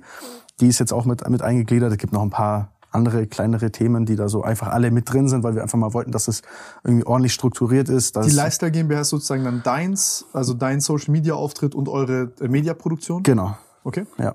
Ähm, und das jetzt eben unter, alles unter einem Dach. Und genau, innerhalb der gibt's halt jetzt gewisse Rollen und meine Rolle ist eben das. Und klar, da geht's natürlich darum, dass man, ich meine, eigentlich habe ich schon Marketing und Kommunikation seit fünf Jahren für, für Abt gemacht in gewisser Maßen, weil ich natürlich mit dem, was ich gemacht habe, immer schon teilweise unsere Produkte beworben habe, äh, natürlich auch dafür sorge oder versuche, ähm, dass, dass der Name nach außen hin bekannt wird, dass die Leute die Marke kennen, immer mal wieder auch äh, größere Influencer mit Jon Olsen zum Beispiel haben wir ja damals ein richtig äh, geiles Auto gebaut, was irgendwie Ich hab's gesehen. dann genau was Sehr dann, krass. was dann natürlich dafür sorgt, dass ganz viele Leute darauf aufmerksam werden. Wir haben mit Luciano ähm, ja jetzt auch so ein, so ein Ding gemacht mit dem mit dem RSQ8, zu, äh, den wir für ihn gebaut haben und so versucht man halt immer wieder irgendwie. Was habt ihr gemacht mit seinem Auto? Der hat eine RSQ8 quasi Luciano Edition komplett custom made und so weiter. Richtig geil. Was habt ihr da alles gemacht aus dem? Alles komplett umgebaut. Carbon, Bodykit, Leistung, Interieur, überall so Stickungen, steht Luciano im Sitz und so ein Zeug. Also es ist schon richtig krasses Auto und so richtig komplett all black. Ne? Also SUVs black und black, sagt er in seinem Song. Und, ähm, und mit solchen Sachen versuche versuch ich halt, sag ich mal, meinen meinen Teil dazu beizutragen, dass man halt auch eine junge Zielgruppe abholt, weil ich glaube, das war vor, sag ich mal, vor fünf bis zehn Jahren ein bisschen das Problem, glaube ich, dass man irgendwann natürlich dadurch, dass mein Dad oder die Leute in der Firma, die werden ja irgendwann älter und, und du holst, da tust ja, glaube ich, dann schwieriger, die junge Generation und die Leute einfach anzusprechen und abzuholen. Und das habe ich immer so ein bisschen als meinen Auftrag halt ver verstanden, ähm, das zu machen. Und ich meine, das, das kann man nicht messen, das ist eigentlich das, was das Problem ist. Du weißt nicht genau, wer hat jetzt was gekauft, wegen dem. Keine Ahnung. Es ist nicht so, dass ich auf einen Link, dass ich einen Link poste, sage, kauf hier mal kurz dein Auto. Ja, man sieht übers Alter so langsam. Aber, aber du siehst es und selbst übers Alter denkt man zum Beispiel, das weiß ich noch, man hat, also gerade in der Anfangszeit haben viele auch in der Firma gesagt, ja, okay, aber pass auf, unser Kunde ist ein bisschen älter, du erreichst ihn damit nicht. Aber das, auch das ist ein kompletter Fehlglaube, weil die meisten von denen haben Kinder. Erstmal Ja. das. Und die meisten von denen haben auch, sind auch auf Social Media unterwegs. Man denkt immer, dass es nicht so ist, aber ich weiß noch, ich war neulich die suchen ja auch was Neues. die suchen alle, die sind alle da unterwegs, auch wenn sie es heimlich machen. Aber ich war neulich, Oh. ich war neulich im Hotel, dann kommt mir einer entgegen, der war vielleicht 60 und sagt zu mir, hey, du bist doch der TikToker. Ich so, what? So. Also, der hat mich halt auf TikTok gesehen. Wirst du niemals denken, aber ähm, ich glaube, du kennst es ja auch mit dem, was ihr macht, dass man halt einfach darüber Leute erreichen kann und Produkte zeigen kann. Und mittlerweile haben wir halt einfach die Möglichkeit, nicht so wie andere, dass wir hoffen müssen, dass vielleicht mal jemand kommt und vielleicht unsere Autos mitnimmt und uns ins Netz stellt, sondern wir haben das halt selber, diese Plattform. Ja. Und verdienen ehrlicherweise mit unserer Marketing, sag ich mal, Marketingabteilung auch noch Geld. Also Ja. zumindest mit dem ganzen Thema. Ne? Das fand ich also, auch cool, als dein Vater das erzählt hat mit den ganzen Rennen und so, wie ihr das damals gemacht habt auch. Also das habe ich Ja. auch sehr gefeiert. Ja. Ja, also das ist schon, glaube ich, schon, schon wichtig und ähm, ja, es wird alles wertgeschätzt, glaube ich, auch in der Firma und das macht, macht Spaß jetzt auch. Ich bin jetzt auch in so einem Alter, wo ich mir denke, so jetzt habe ich fünf Jahre, ich hatte dieses aufregende Rennen fahren, ich hatte dieses aufregende Social Media, auch viele neue Leute, dadurch ganz, ist ja eine ganz neue Welt, du lernst neue Leute kennen auch und, und ich bin auch sehr froh, dass ich das gemacht habe. Und jetzt finde ich irgendwie ist so ein, so ein cooler Zeitpunkt, um einfach auch ein bisschen mehr in diese in die in die Firma mit reinzugehen, ähm, das wirklich versuchen voranzutreiben, weil mir war es halt immer wichtig, auch ein bisschen so raus, ein bisschen was Eigenes machen, ne? dass es nicht immer heißt, der hockt sich ins gemachte Nest rein, so, ähm, weil das ganze Social Media Thema, das hat jetzt keiner mir hingelegt und gesagt, hier hast hast deine Reichweite und jetzt viel Spaß, sondern das natürlich war natürlich auch Arbeit und das zahlt sich jetzt aus und jetzt habe ich so das Gefühl, jetzt kann man das alles mit miteinander vermischen und und dadurch quasi ja was was machen und was erreichen. Was sind da so eure strategischen Ziele und was sind so deine Inputs? Also wenn du zum Beispiel jetzt da sitzt, erstmal, wenn ich mir jetzt so eine Vorstandssitzung vorstellen kann, wer ist da alles Teil davon? Wie habt ihr das äh, strukturiert? Also wir haben, wir haben in der Vorstandssitzung haben wir quasi meinen Vater natürlich als, als Geschäftsführer und dann haben wir natürlich noch Vorstand für Technik, Vorstand für also dein Vertrieb. Vater ist quasi Vorstandsvorsitzender Genau, dann sozusagen, gibt's der am Ende entscheidet. genau, dann gibt's Vorstand für Technik, Vorstand für Vertrieb und Vorstand für Finanzen. Das ist dann quasi so ein Kreis. Da werden halt dann gewisse grundlegende Entscheidungen getroffen, Strategien entwickelt. Ähm, jeder muss aus seinem Bereich natürlich auch reporten und sagen, okay, so und so schaut's gerade aus und das sind vielleicht die guten Sachen, das sind vielleicht die Probleme, wo gibt's Synergien, wo gibt's das, wie auch immer. Ähm, das ist das eine und dann hat man natürlich auch noch in, in der SE hast du auch noch einen Verwaltungsrat, das heißt, man hat auch noch vierteljährige Verwaltungsratssitzungen, kann man sich vorstellen wie bei einer, bei einer, bei einer AG, also eine SE ist ja äh, nur eine andere Form von A- AG. Ähm, das heißt, da gibt's noch einen Verwaltungsrat, der damit draufschaut, das sind dann so ein, zwei externe Personen auch mit drin, die quasi ähm, aus anderen Firmen vielleicht kommen und einen gewissen Blick halt auf was haben und denen präsentierst du natürlich dann auch die Themen und die sagen dann, oh, finden wir gut, sägen wir ab oder wir glauben, nee, wir müssen in eine andere Richtung. Also das sind so die Sachen, die, die für uns spannend sind. Und dadurch, dass man halt so eine SE hat, ist man halt interessant auch für die Zukunft, ähm, wenn man vielleicht mal Investoren will, wenn man irgendwie ne, mal, mal irgendwie sagen möchte, man, man möchte noch mal irgendwie ein bisschen Geld raisen, um vielleicht gewisse Projekte anzuschieben oder Ideen anzuschieben, dann ist es einfach so sehr gut, wenn man ein strukturiertes Firmenkonstrukt hat. Und ähm, was sind was sind so Sachen, wo du jetzt sagen würdest, äh, da ich meine, du wirst wahrscheinlich der Jüngste sein, der dort sitzt. Ja, mit Abstand. Und es wird ja häufig so sein, dass du vielleicht, sage ich mal, vielleicht die eine oder andere Idee hast, wo jetzt der Finanzvorstand sagt, ach, Junge, jetzt mal ruhig. Äh, was sind so Sachen, wo ich da vielleicht, wo ihr, wo ihr vielleicht Meinungsverschiedenheiten habt, wo du aber am Ende dann vielleicht recht hattest oder wo ihr ein Risiko eingegangen seid, wo du sagst, oh scheiße, ich weiß, es ist das Richtige, aber wenn das jetzt floppt oder ich das scheiße mache, dann stehe ich hier ganz dumm da. Also ich glaube, es gibt manchmal so so Sachen, ähm, ich sag mal so jemand wie jetzt mein Vater oder generell die die ältere Garde, die sind natürlich sehr bedacht auf auf Geld ausgeben. Ne? Da wird schon gesagt, okay, pass auf, wir müssen alles im Zaun halten, Kosten im Blick halten und so. Ist auch richtig. Was die krasseste Sache ist, die man von älteren Leuten lernen Was kann, das by the way. Wichtigste ist, genau, weil man, Geld ist schnell ausgegeben und man, Das man Geld muss man wie Energie sehen, Man Alter. spart im Einkauf, sagt man auch, ne? Also äh, oder der Gewinn, nee, nicht man spart im Einkauf, der, das Geld liegt im Einkauf, so oder der Ertrag und ähm, da ist halt zum Beispiel für mich so, dass ich halt dann, ich meine, die Firma gibt schon sehr lange, dass ich halt oft Ideen habe, wie können wir die Firma auch vielleicht für die Zukunft aufstellen, was können wir vielleicht auch mal an der Facility ändern, was können wir, also eher so Themen, die natürlich im ersten Moment ein Invest sind, also Geld ausgeben. Und da ist es oft so natürlich im ersten Moment, dass sie sagen, nee, so, nee. Aber dann macht's ratter, ratter, ratter und dann dauert's manchmal vielleicht zwei Wochen und dann sagt mein Vater, hey, ich habe da eine Idee, lass uns das machen. Mama verkauft das dann als seine, ist auch okay. Aber ich glaube, ich glaube, das sind dann schon halt einfach so so andere Sichtweisen, ein bisschen Input, den man halt irgendwie versucht zu geben. Manchmal sagt man noch was und natürlich ist es auch nicht immer alles richtig. Manchmal lernt man noch von den Älteren und die, die, haben vielleicht nochmal einen anderen Blick oder Was hast du da gelernt zum Beispiel? Was sind so Sachen, die du gelernt hast? Boah, das ist jetzt schwer, das so runterzubrechen. Ich glaube, also was du natürlich als erstes mal lernst, ist, wie man wirklich strukturiert und prozessorientiert arbeitet. Weil ich komme natürlich, sag mal, wenn man aus Social Media und Rennfahren kommt, ist man so Freestyle, ja, machen wir so super und keine Ahnung was.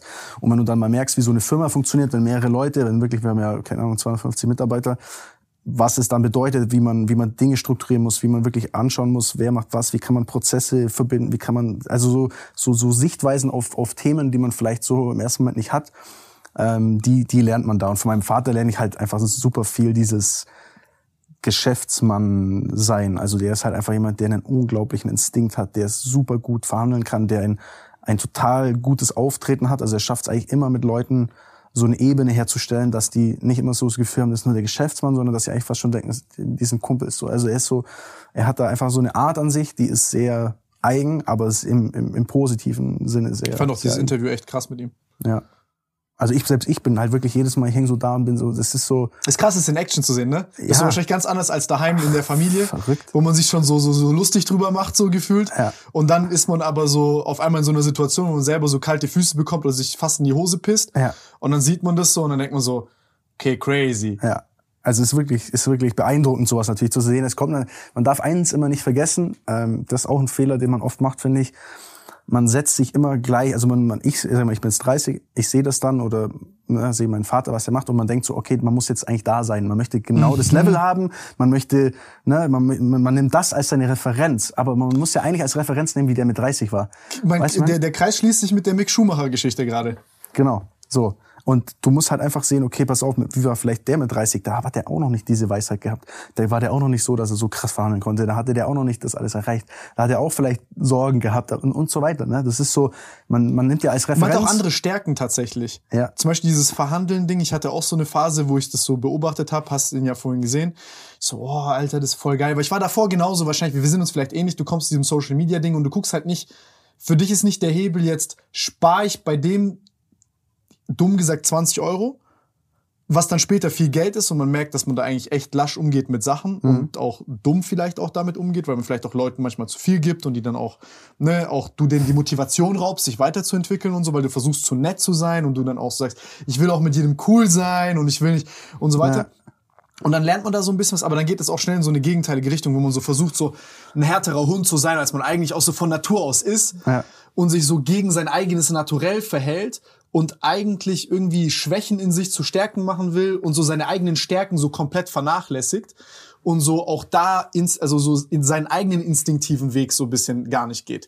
Also das ist so eine, so, so eine Sache, die ich da also jetzt selber lernen musste, wo ich dann echt so gesehen habe, okay, ich lerne jetzt viel davon, aber auch zu sagen, ich verstehe das jetzt alles in der Theorie, trotzdem ist es, ich trotzdem kann ich damit leben, dass nicht meine Stärke ist, aber ich weiß, ich brauche jemanden, der das kann. Ja. Und man lernt immer. Also ich meine, es ist, ist immer ein Prozess. Du kommst ja nie an den Punkt im Leben. So, ich habe auch eine Zeit lang hab ich immer gedacht, man muss das und das erreichen und dann ist man, dann hat man diesen Status, man ist happy, man ist zufrieden und man findet alles geil. Aber das, das hast du ja nie. Also du kommst nie an den Punkt und sagst, jetzt bin ich hier und jetzt ist mein Leben perfekt. Sondern wenn du hier bist, bist ja wieder dahin. Und das ist ja so ein never-ending Process. Und deswegen glaube ich, muss man einfach sich im Kopf einfach im Klaren darüber sein, dass man nie, man ist nie der Geist. Es gibt immer jemanden, der besser ist, der erfolgreicher ist, der mehr Geld hat, der besser aussieht. Whatever, gibt's immer. Aber da, wenn man das appreciated, den Moment appreciated und den Weg eigentlich, man muss eigentlich anfangen, den, den Weg und den Prozess, den man als Mensch so durch, durchlebt, den eigentlich zu schätzen. Weil wenn man nur nach, sich nach dem sehnt, was vielleicht irgendwann mal ne, so als, als Ziel vielleicht gerichtet ist, das ist nicht... Dann kommt also, die Flasche nach dem Ziel. Ja, also es ist so Wie beim Fußballer. es, es bringt, also es geht immer weiter so. Es, es hört ja nie auf so. Und deswegen, das sind so Dinge, die man halt lernt und die man sich anschaut und die man vielleicht auch irgendwie irgendwann verstehen muss. Und ich glaube, uns geht's ja Gott sei Dank allen gut und wir haben ein sehr schönes Leben. Also ich war schon in einigen in Ländern da, ich glaube, da sind die Sorgen und die Themen und die Sachen, die uns belasten, wirklich ein, ein Dreck dagegen. Ähm, von dem her muss man einfach mal, mal cool sein, dankbar sein. It's all good. True. Andererseits geben wir auch unsere Lebenszeit manchmal auch Dingen, die echt witzig sind. Ja.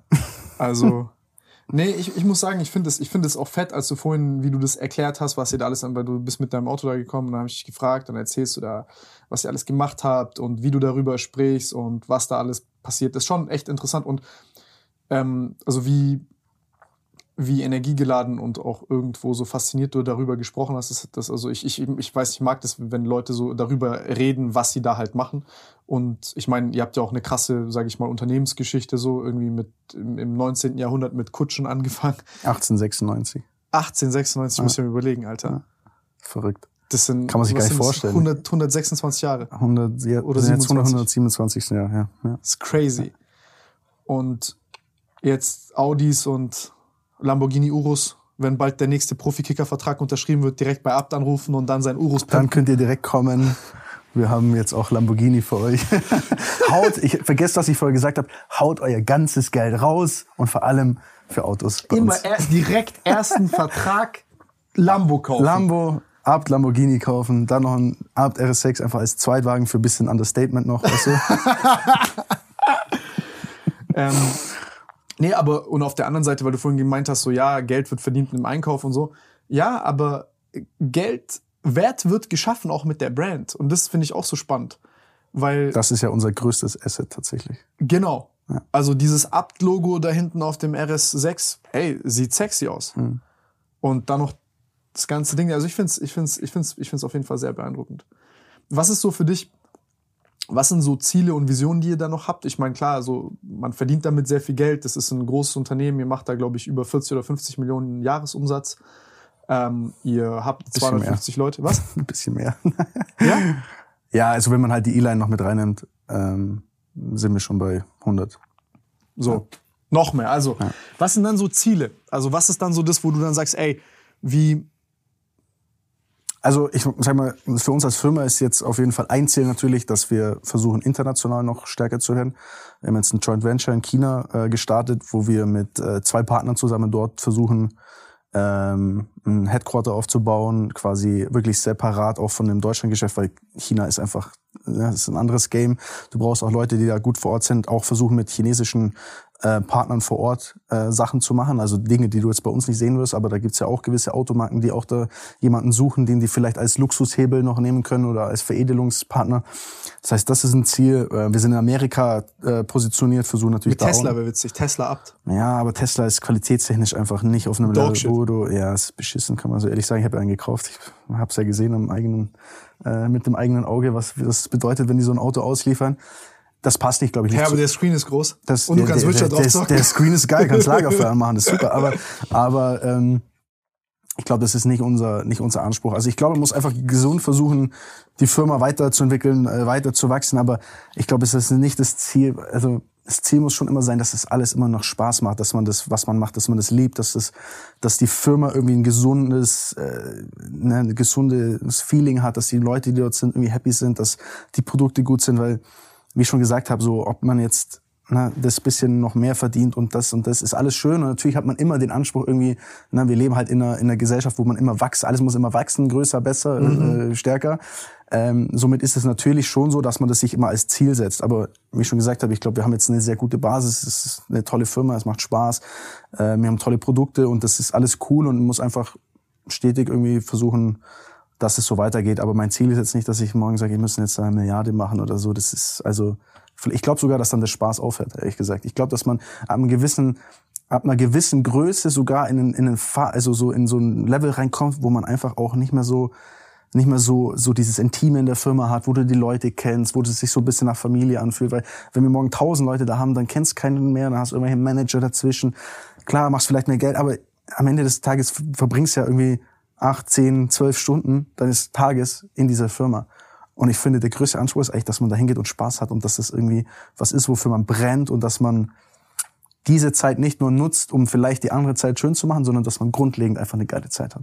Ist nicht immer so, aber es ist auf jeden Fall. Ich gebe dir das recht. Ist, Ich zum Beispiel, ich war auch noch nie so wirklich angetörnt von diesen Zahlen. Ich glaube, es ist so leicht, über Zahlen zu reden, weil dann Leute es einordnen können. Ja. Weil 10 Millionen sind was anderes als 100 Millionen Ja. Jahresumsatz. ich meine, Umsatz heißt auch nichts. Kann sein, ich habe 99 Millionen Kosten. So what? Habt ihr nicht. Wir haben nur eine Million Kosten. Stell dir vor. Nein, aber das ist ja Umsatz. Ist immer. Das wär ja ist, auch, ist, ist, ist auch immer relativ. Nein, nein, also ihr, werdet da, ihr werdet da sicherlich eure 20% Gewinn machen. Aber ähm, ich finde, also was ich zum Beispiel spannend finde, ist so sich zu überlegen, okay, gibt's da irgendein neues Produkt, worauf man Bock hat? Also so äh, zum Beispiel, keine Ahnung, bei Ola Kala weiß ich jetzt, ey, ich find's geil, weil ich dann mir sage, ey, ich werde eines Tages in der Lage sein, zum Beispiel einen Schuh zu entwickeln. Weil das dann sozusagen die nächste... Habt ihr Schuhe? Nee. Noch nicht. Aber es ist Ziel. Also ich habe Bock, Schuhe zu machen. Aber da gibt's verschiedene Ansätze, wie man das machen kann Mhm. und so. Und ich feiere halt dieses Equipment, ich feiere, also ich, ich, ich, ich, will einfach, also Du willst einen Schuh drucken. Kannst du auch machen, ja, gibt's auch geile Mhm. Sachen. Also generell, nee, ich will so, ich will so einen One-Stop-Shop machen. Also ich will am- im Endeffekt, ich hätte jetzt am liebsten genauso wie ihr das zum Beispiel habt, jetzt hier ähm, vom Design, vom von der Zeichnung bis zum fertigen Produkt alles unter einem Dach. Mhm.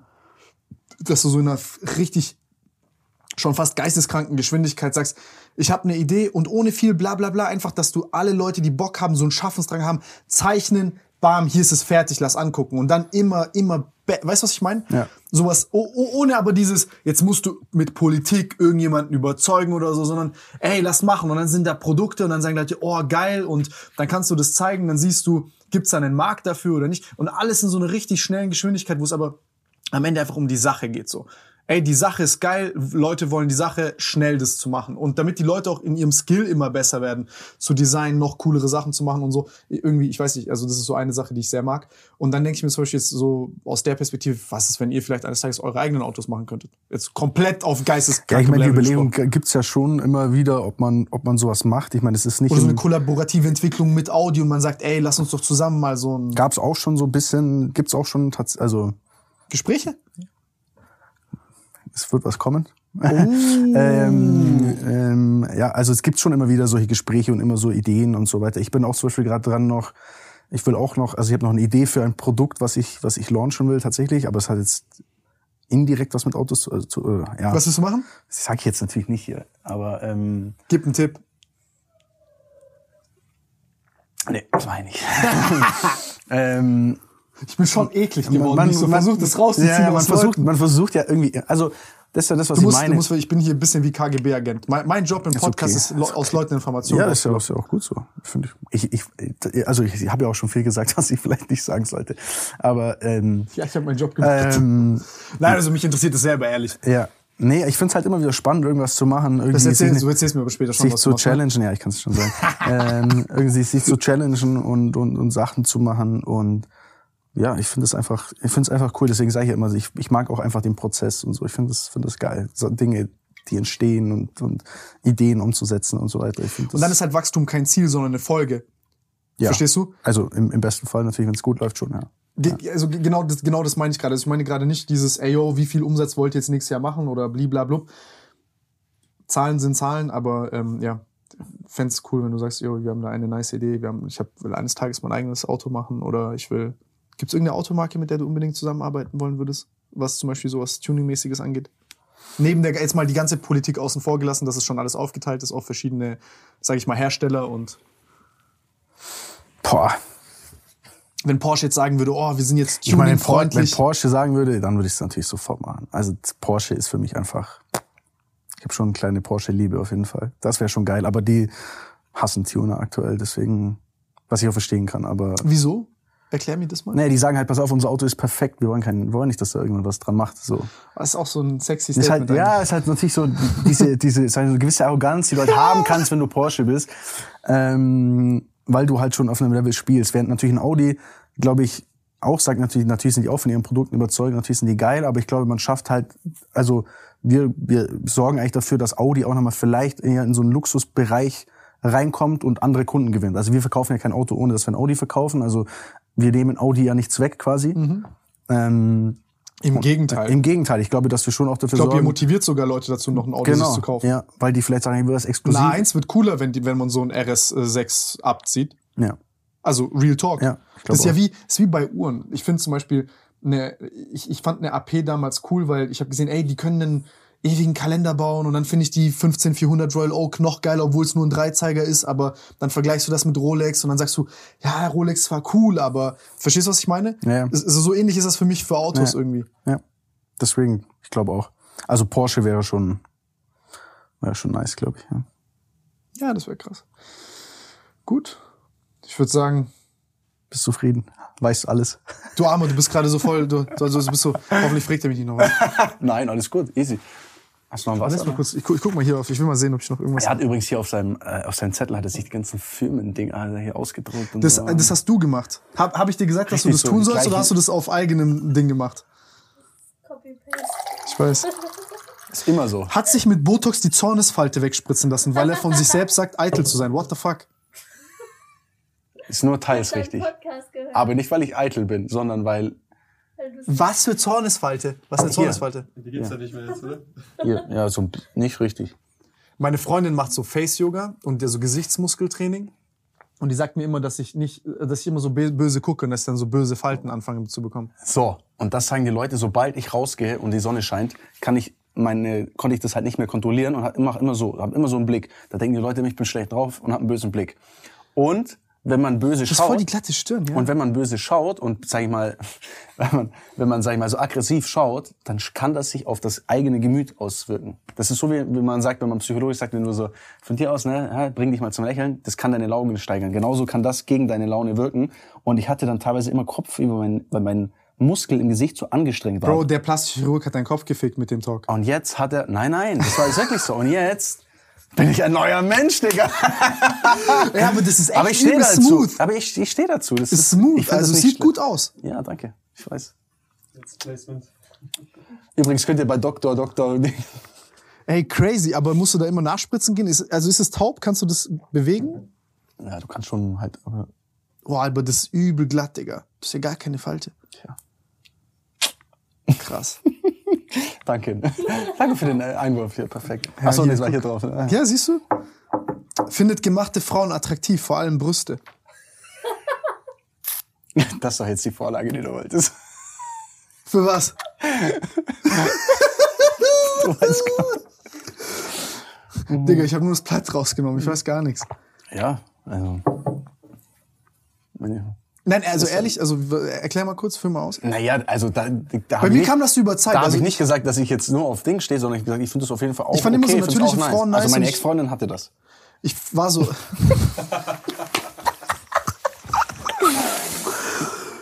Bitte lass Thema wechseln.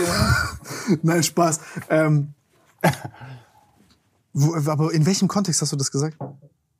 Ich glaube, da ging es, es war ein Podcast einfach nur, da ging es, glaube ich, irgendwie darum, ob, ähm, Oh, ich finde aber ob wir das gut oder schlecht finden, wenn Frauen sich was machen lassen. Ja, gesagt, für mich ist es, wenn die, wenn die Frau damit happy ist und sich damit wohlfühlt und es jetzt irgendwie in einem Rahmen ist, dann finde ich das auf jeden Fall nice. Dann ist das habe ich nichts dagegen. Und wenn das gut gemacht ist, fühlt sich auch gut an. boah, aber es gibt auch viele Beispiele, wenn es schlecht gemacht ist. Ja, natürlich. Ich Boah. meine, wenn, Hallo. Einer Nordpol, einer Südpol. ja, ich meine, ja. Ja, nee, also ich, äh, boah, ich hab, ich hab das, ich war immer so auf diesem Natürlichkeitsfilm sehr, sehr lange, aber ich glaube, irgendwann siehst du dich satt und dann hast du so eine Phase, wo das so in die Ey, andere Richtung geht. mir eigentlich scheißegal. Also, wenn es jemand eine tolle Frau ist, Solange der Charakter stimmt solange so. der, solange der Charakter stimmt, ist mir doch jetzt egal. Ja, lieb, lieber, lieber zum Psychologen gehen als, als, zu, als, als zu Dinge. Ja. Nein, aber äh, ja, findet gemachte Frauen attraktiv, okay? Macht seit neuestem begeistert einen Flugschein. Ja. Lernst Flugzeug fliegen? Ja, ich war vor zwei Wochen in, in Ungarn.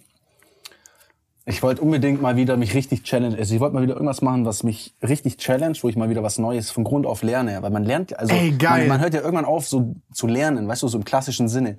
Ey, das habe ich mir so oft gedacht in letzter Zeit. voll. Und das, ich, ich, ich kann auch gar nicht mehr lernen, weil man das, man verlernt ja zu lernen.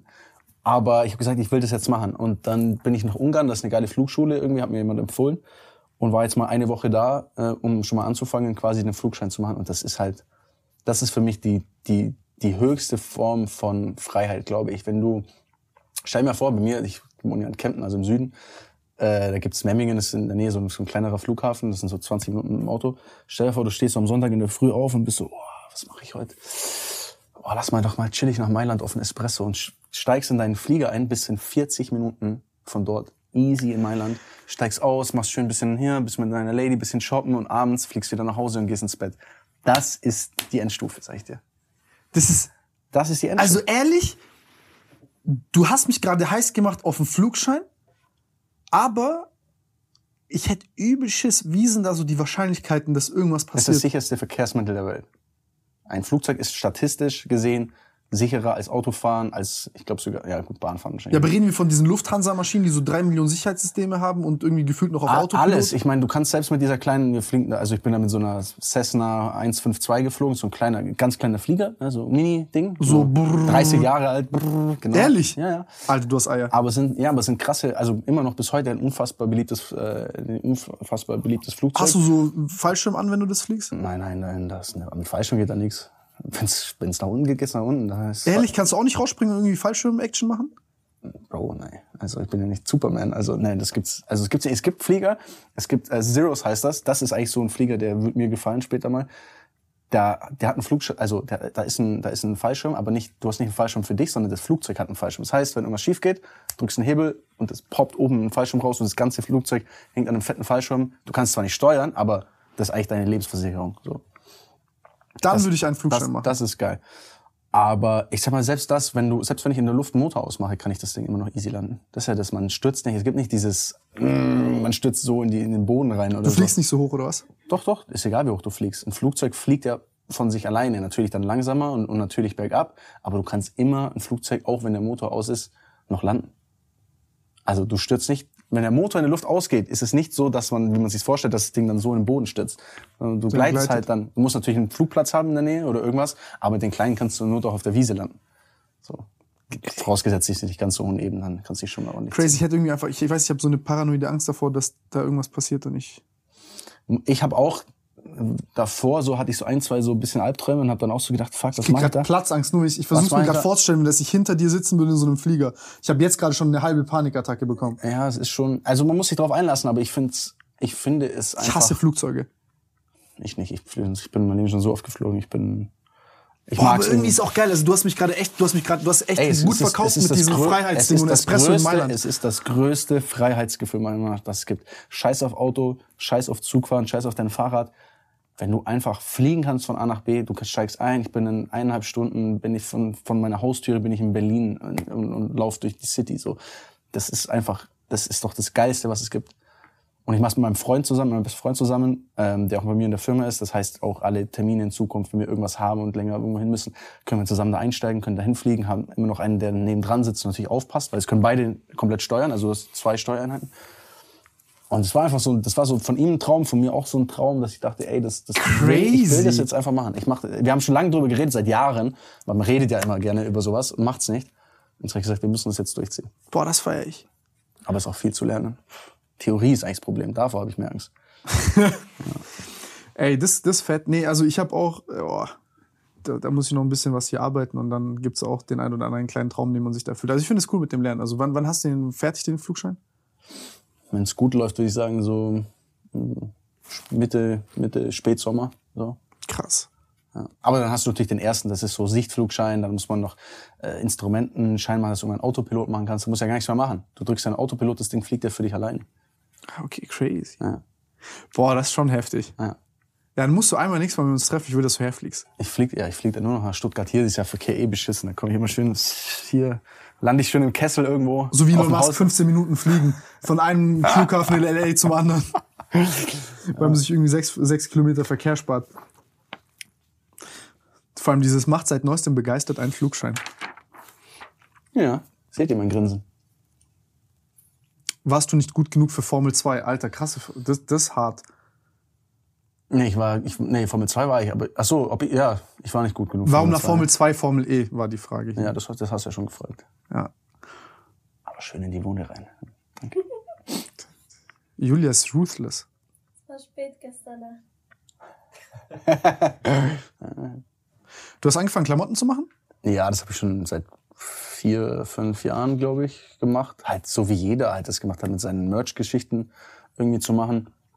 Ähm, ich habe dann nochmal versucht, das so ein bisschen zu So eine Art Trennjacke wäre krank. so so ein bisschen zu, ja, wir können ja uns ja mal was überlegen. Aber ich habe das dann schon mal, also ich mache es jetzt auf jeden Fall nicht mehr. Also ich höre es jetzt auf. Ich habe keinen Bock mehr. Jeder macht Klamotten. Nein, ist einfach, ich meine, es gibt Hör mittlerweile. auf, du, ich, ich fange an, Autos zu machen. Ja, kannst, du- kannst du machen. Nein, es gibt einfach, es gibt einfach viele, die das besser machen, ehrlicherweise, beziehungsweise ich habe auch gar nicht die Zeit. Ja, der um- Fokus ist, glaub um ich, mich hart. da so reinzuhängen. Man muss sich da voll reinhängen, wenn man das machen will, so wie ihr oder andere Beispiele.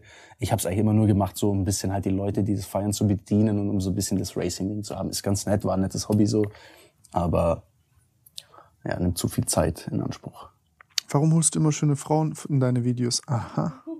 Klicks, Fragezeichen, Alter. Ja, ich habe bei Nico gelernt. Das, das könnte Nico auch mal wieder mehr machen, ja? ja, wir könnten ja, aber ich glaube, der darf das nicht mehr. Ah, Nico. Nico, darfst Aber, du das aber Nico könnte mir mal seinen ganzen äh, hier Kontakte, mal seine Nummern mal geben, dann mache ich einfach das für dich, Nico. Du kannst lass das mal die Legacy Du kannst dir das dann anschauen. Ich, ich führe die Legacy fort, die du gestartet hast. Das ist echt eine gute Idee. Ja, fertig. Bist du fertig? Ja, du? Ich bin, ich bin auch fertig. War aber ein schönes Gespräch. Hast du, hast du gut gemacht. So ein Hund. nee, war nice. Ja, Freunde, Fall. falls ihr noch irgendwelche Fragen habt oder so für Teil 2, lasst es uns wissen. Und jetzt würde ich sagen, wird Zeit für nächsten, für nächste Shawarma, die wir uns reinziehen. Du hattest nur eine, ich hatte zwei. Ich werde mir jetzt auf jeden Fall einen reinbrettern. Ja. Ich hab Hunger. Danke fürs Zuschauen und kauft Ola Kala. Ne? Kauft, kauft euch ein RS, RS6 von kauft, kauft euch das passende Piece von Ola Kala zu eurem RS6 bitte. Ne? Wir schauen da, dass es was gibt, was ein bisschen matcht. Und so werdet ihr Marketingvorstand durch solche bahnbrechenden Ideen wie wir gerade im Outro. Mal sehen, wie viele Leute das hier sehen. Da siehst du auch immer die Kurve im Backend von Ding. Ja, es sind nur 2%, wenn es So drei Leute sehen das. Nein, Spaß. Macht's gut, Freunde. Danke fürs Zu- Zuschauen. Ciao, ciao.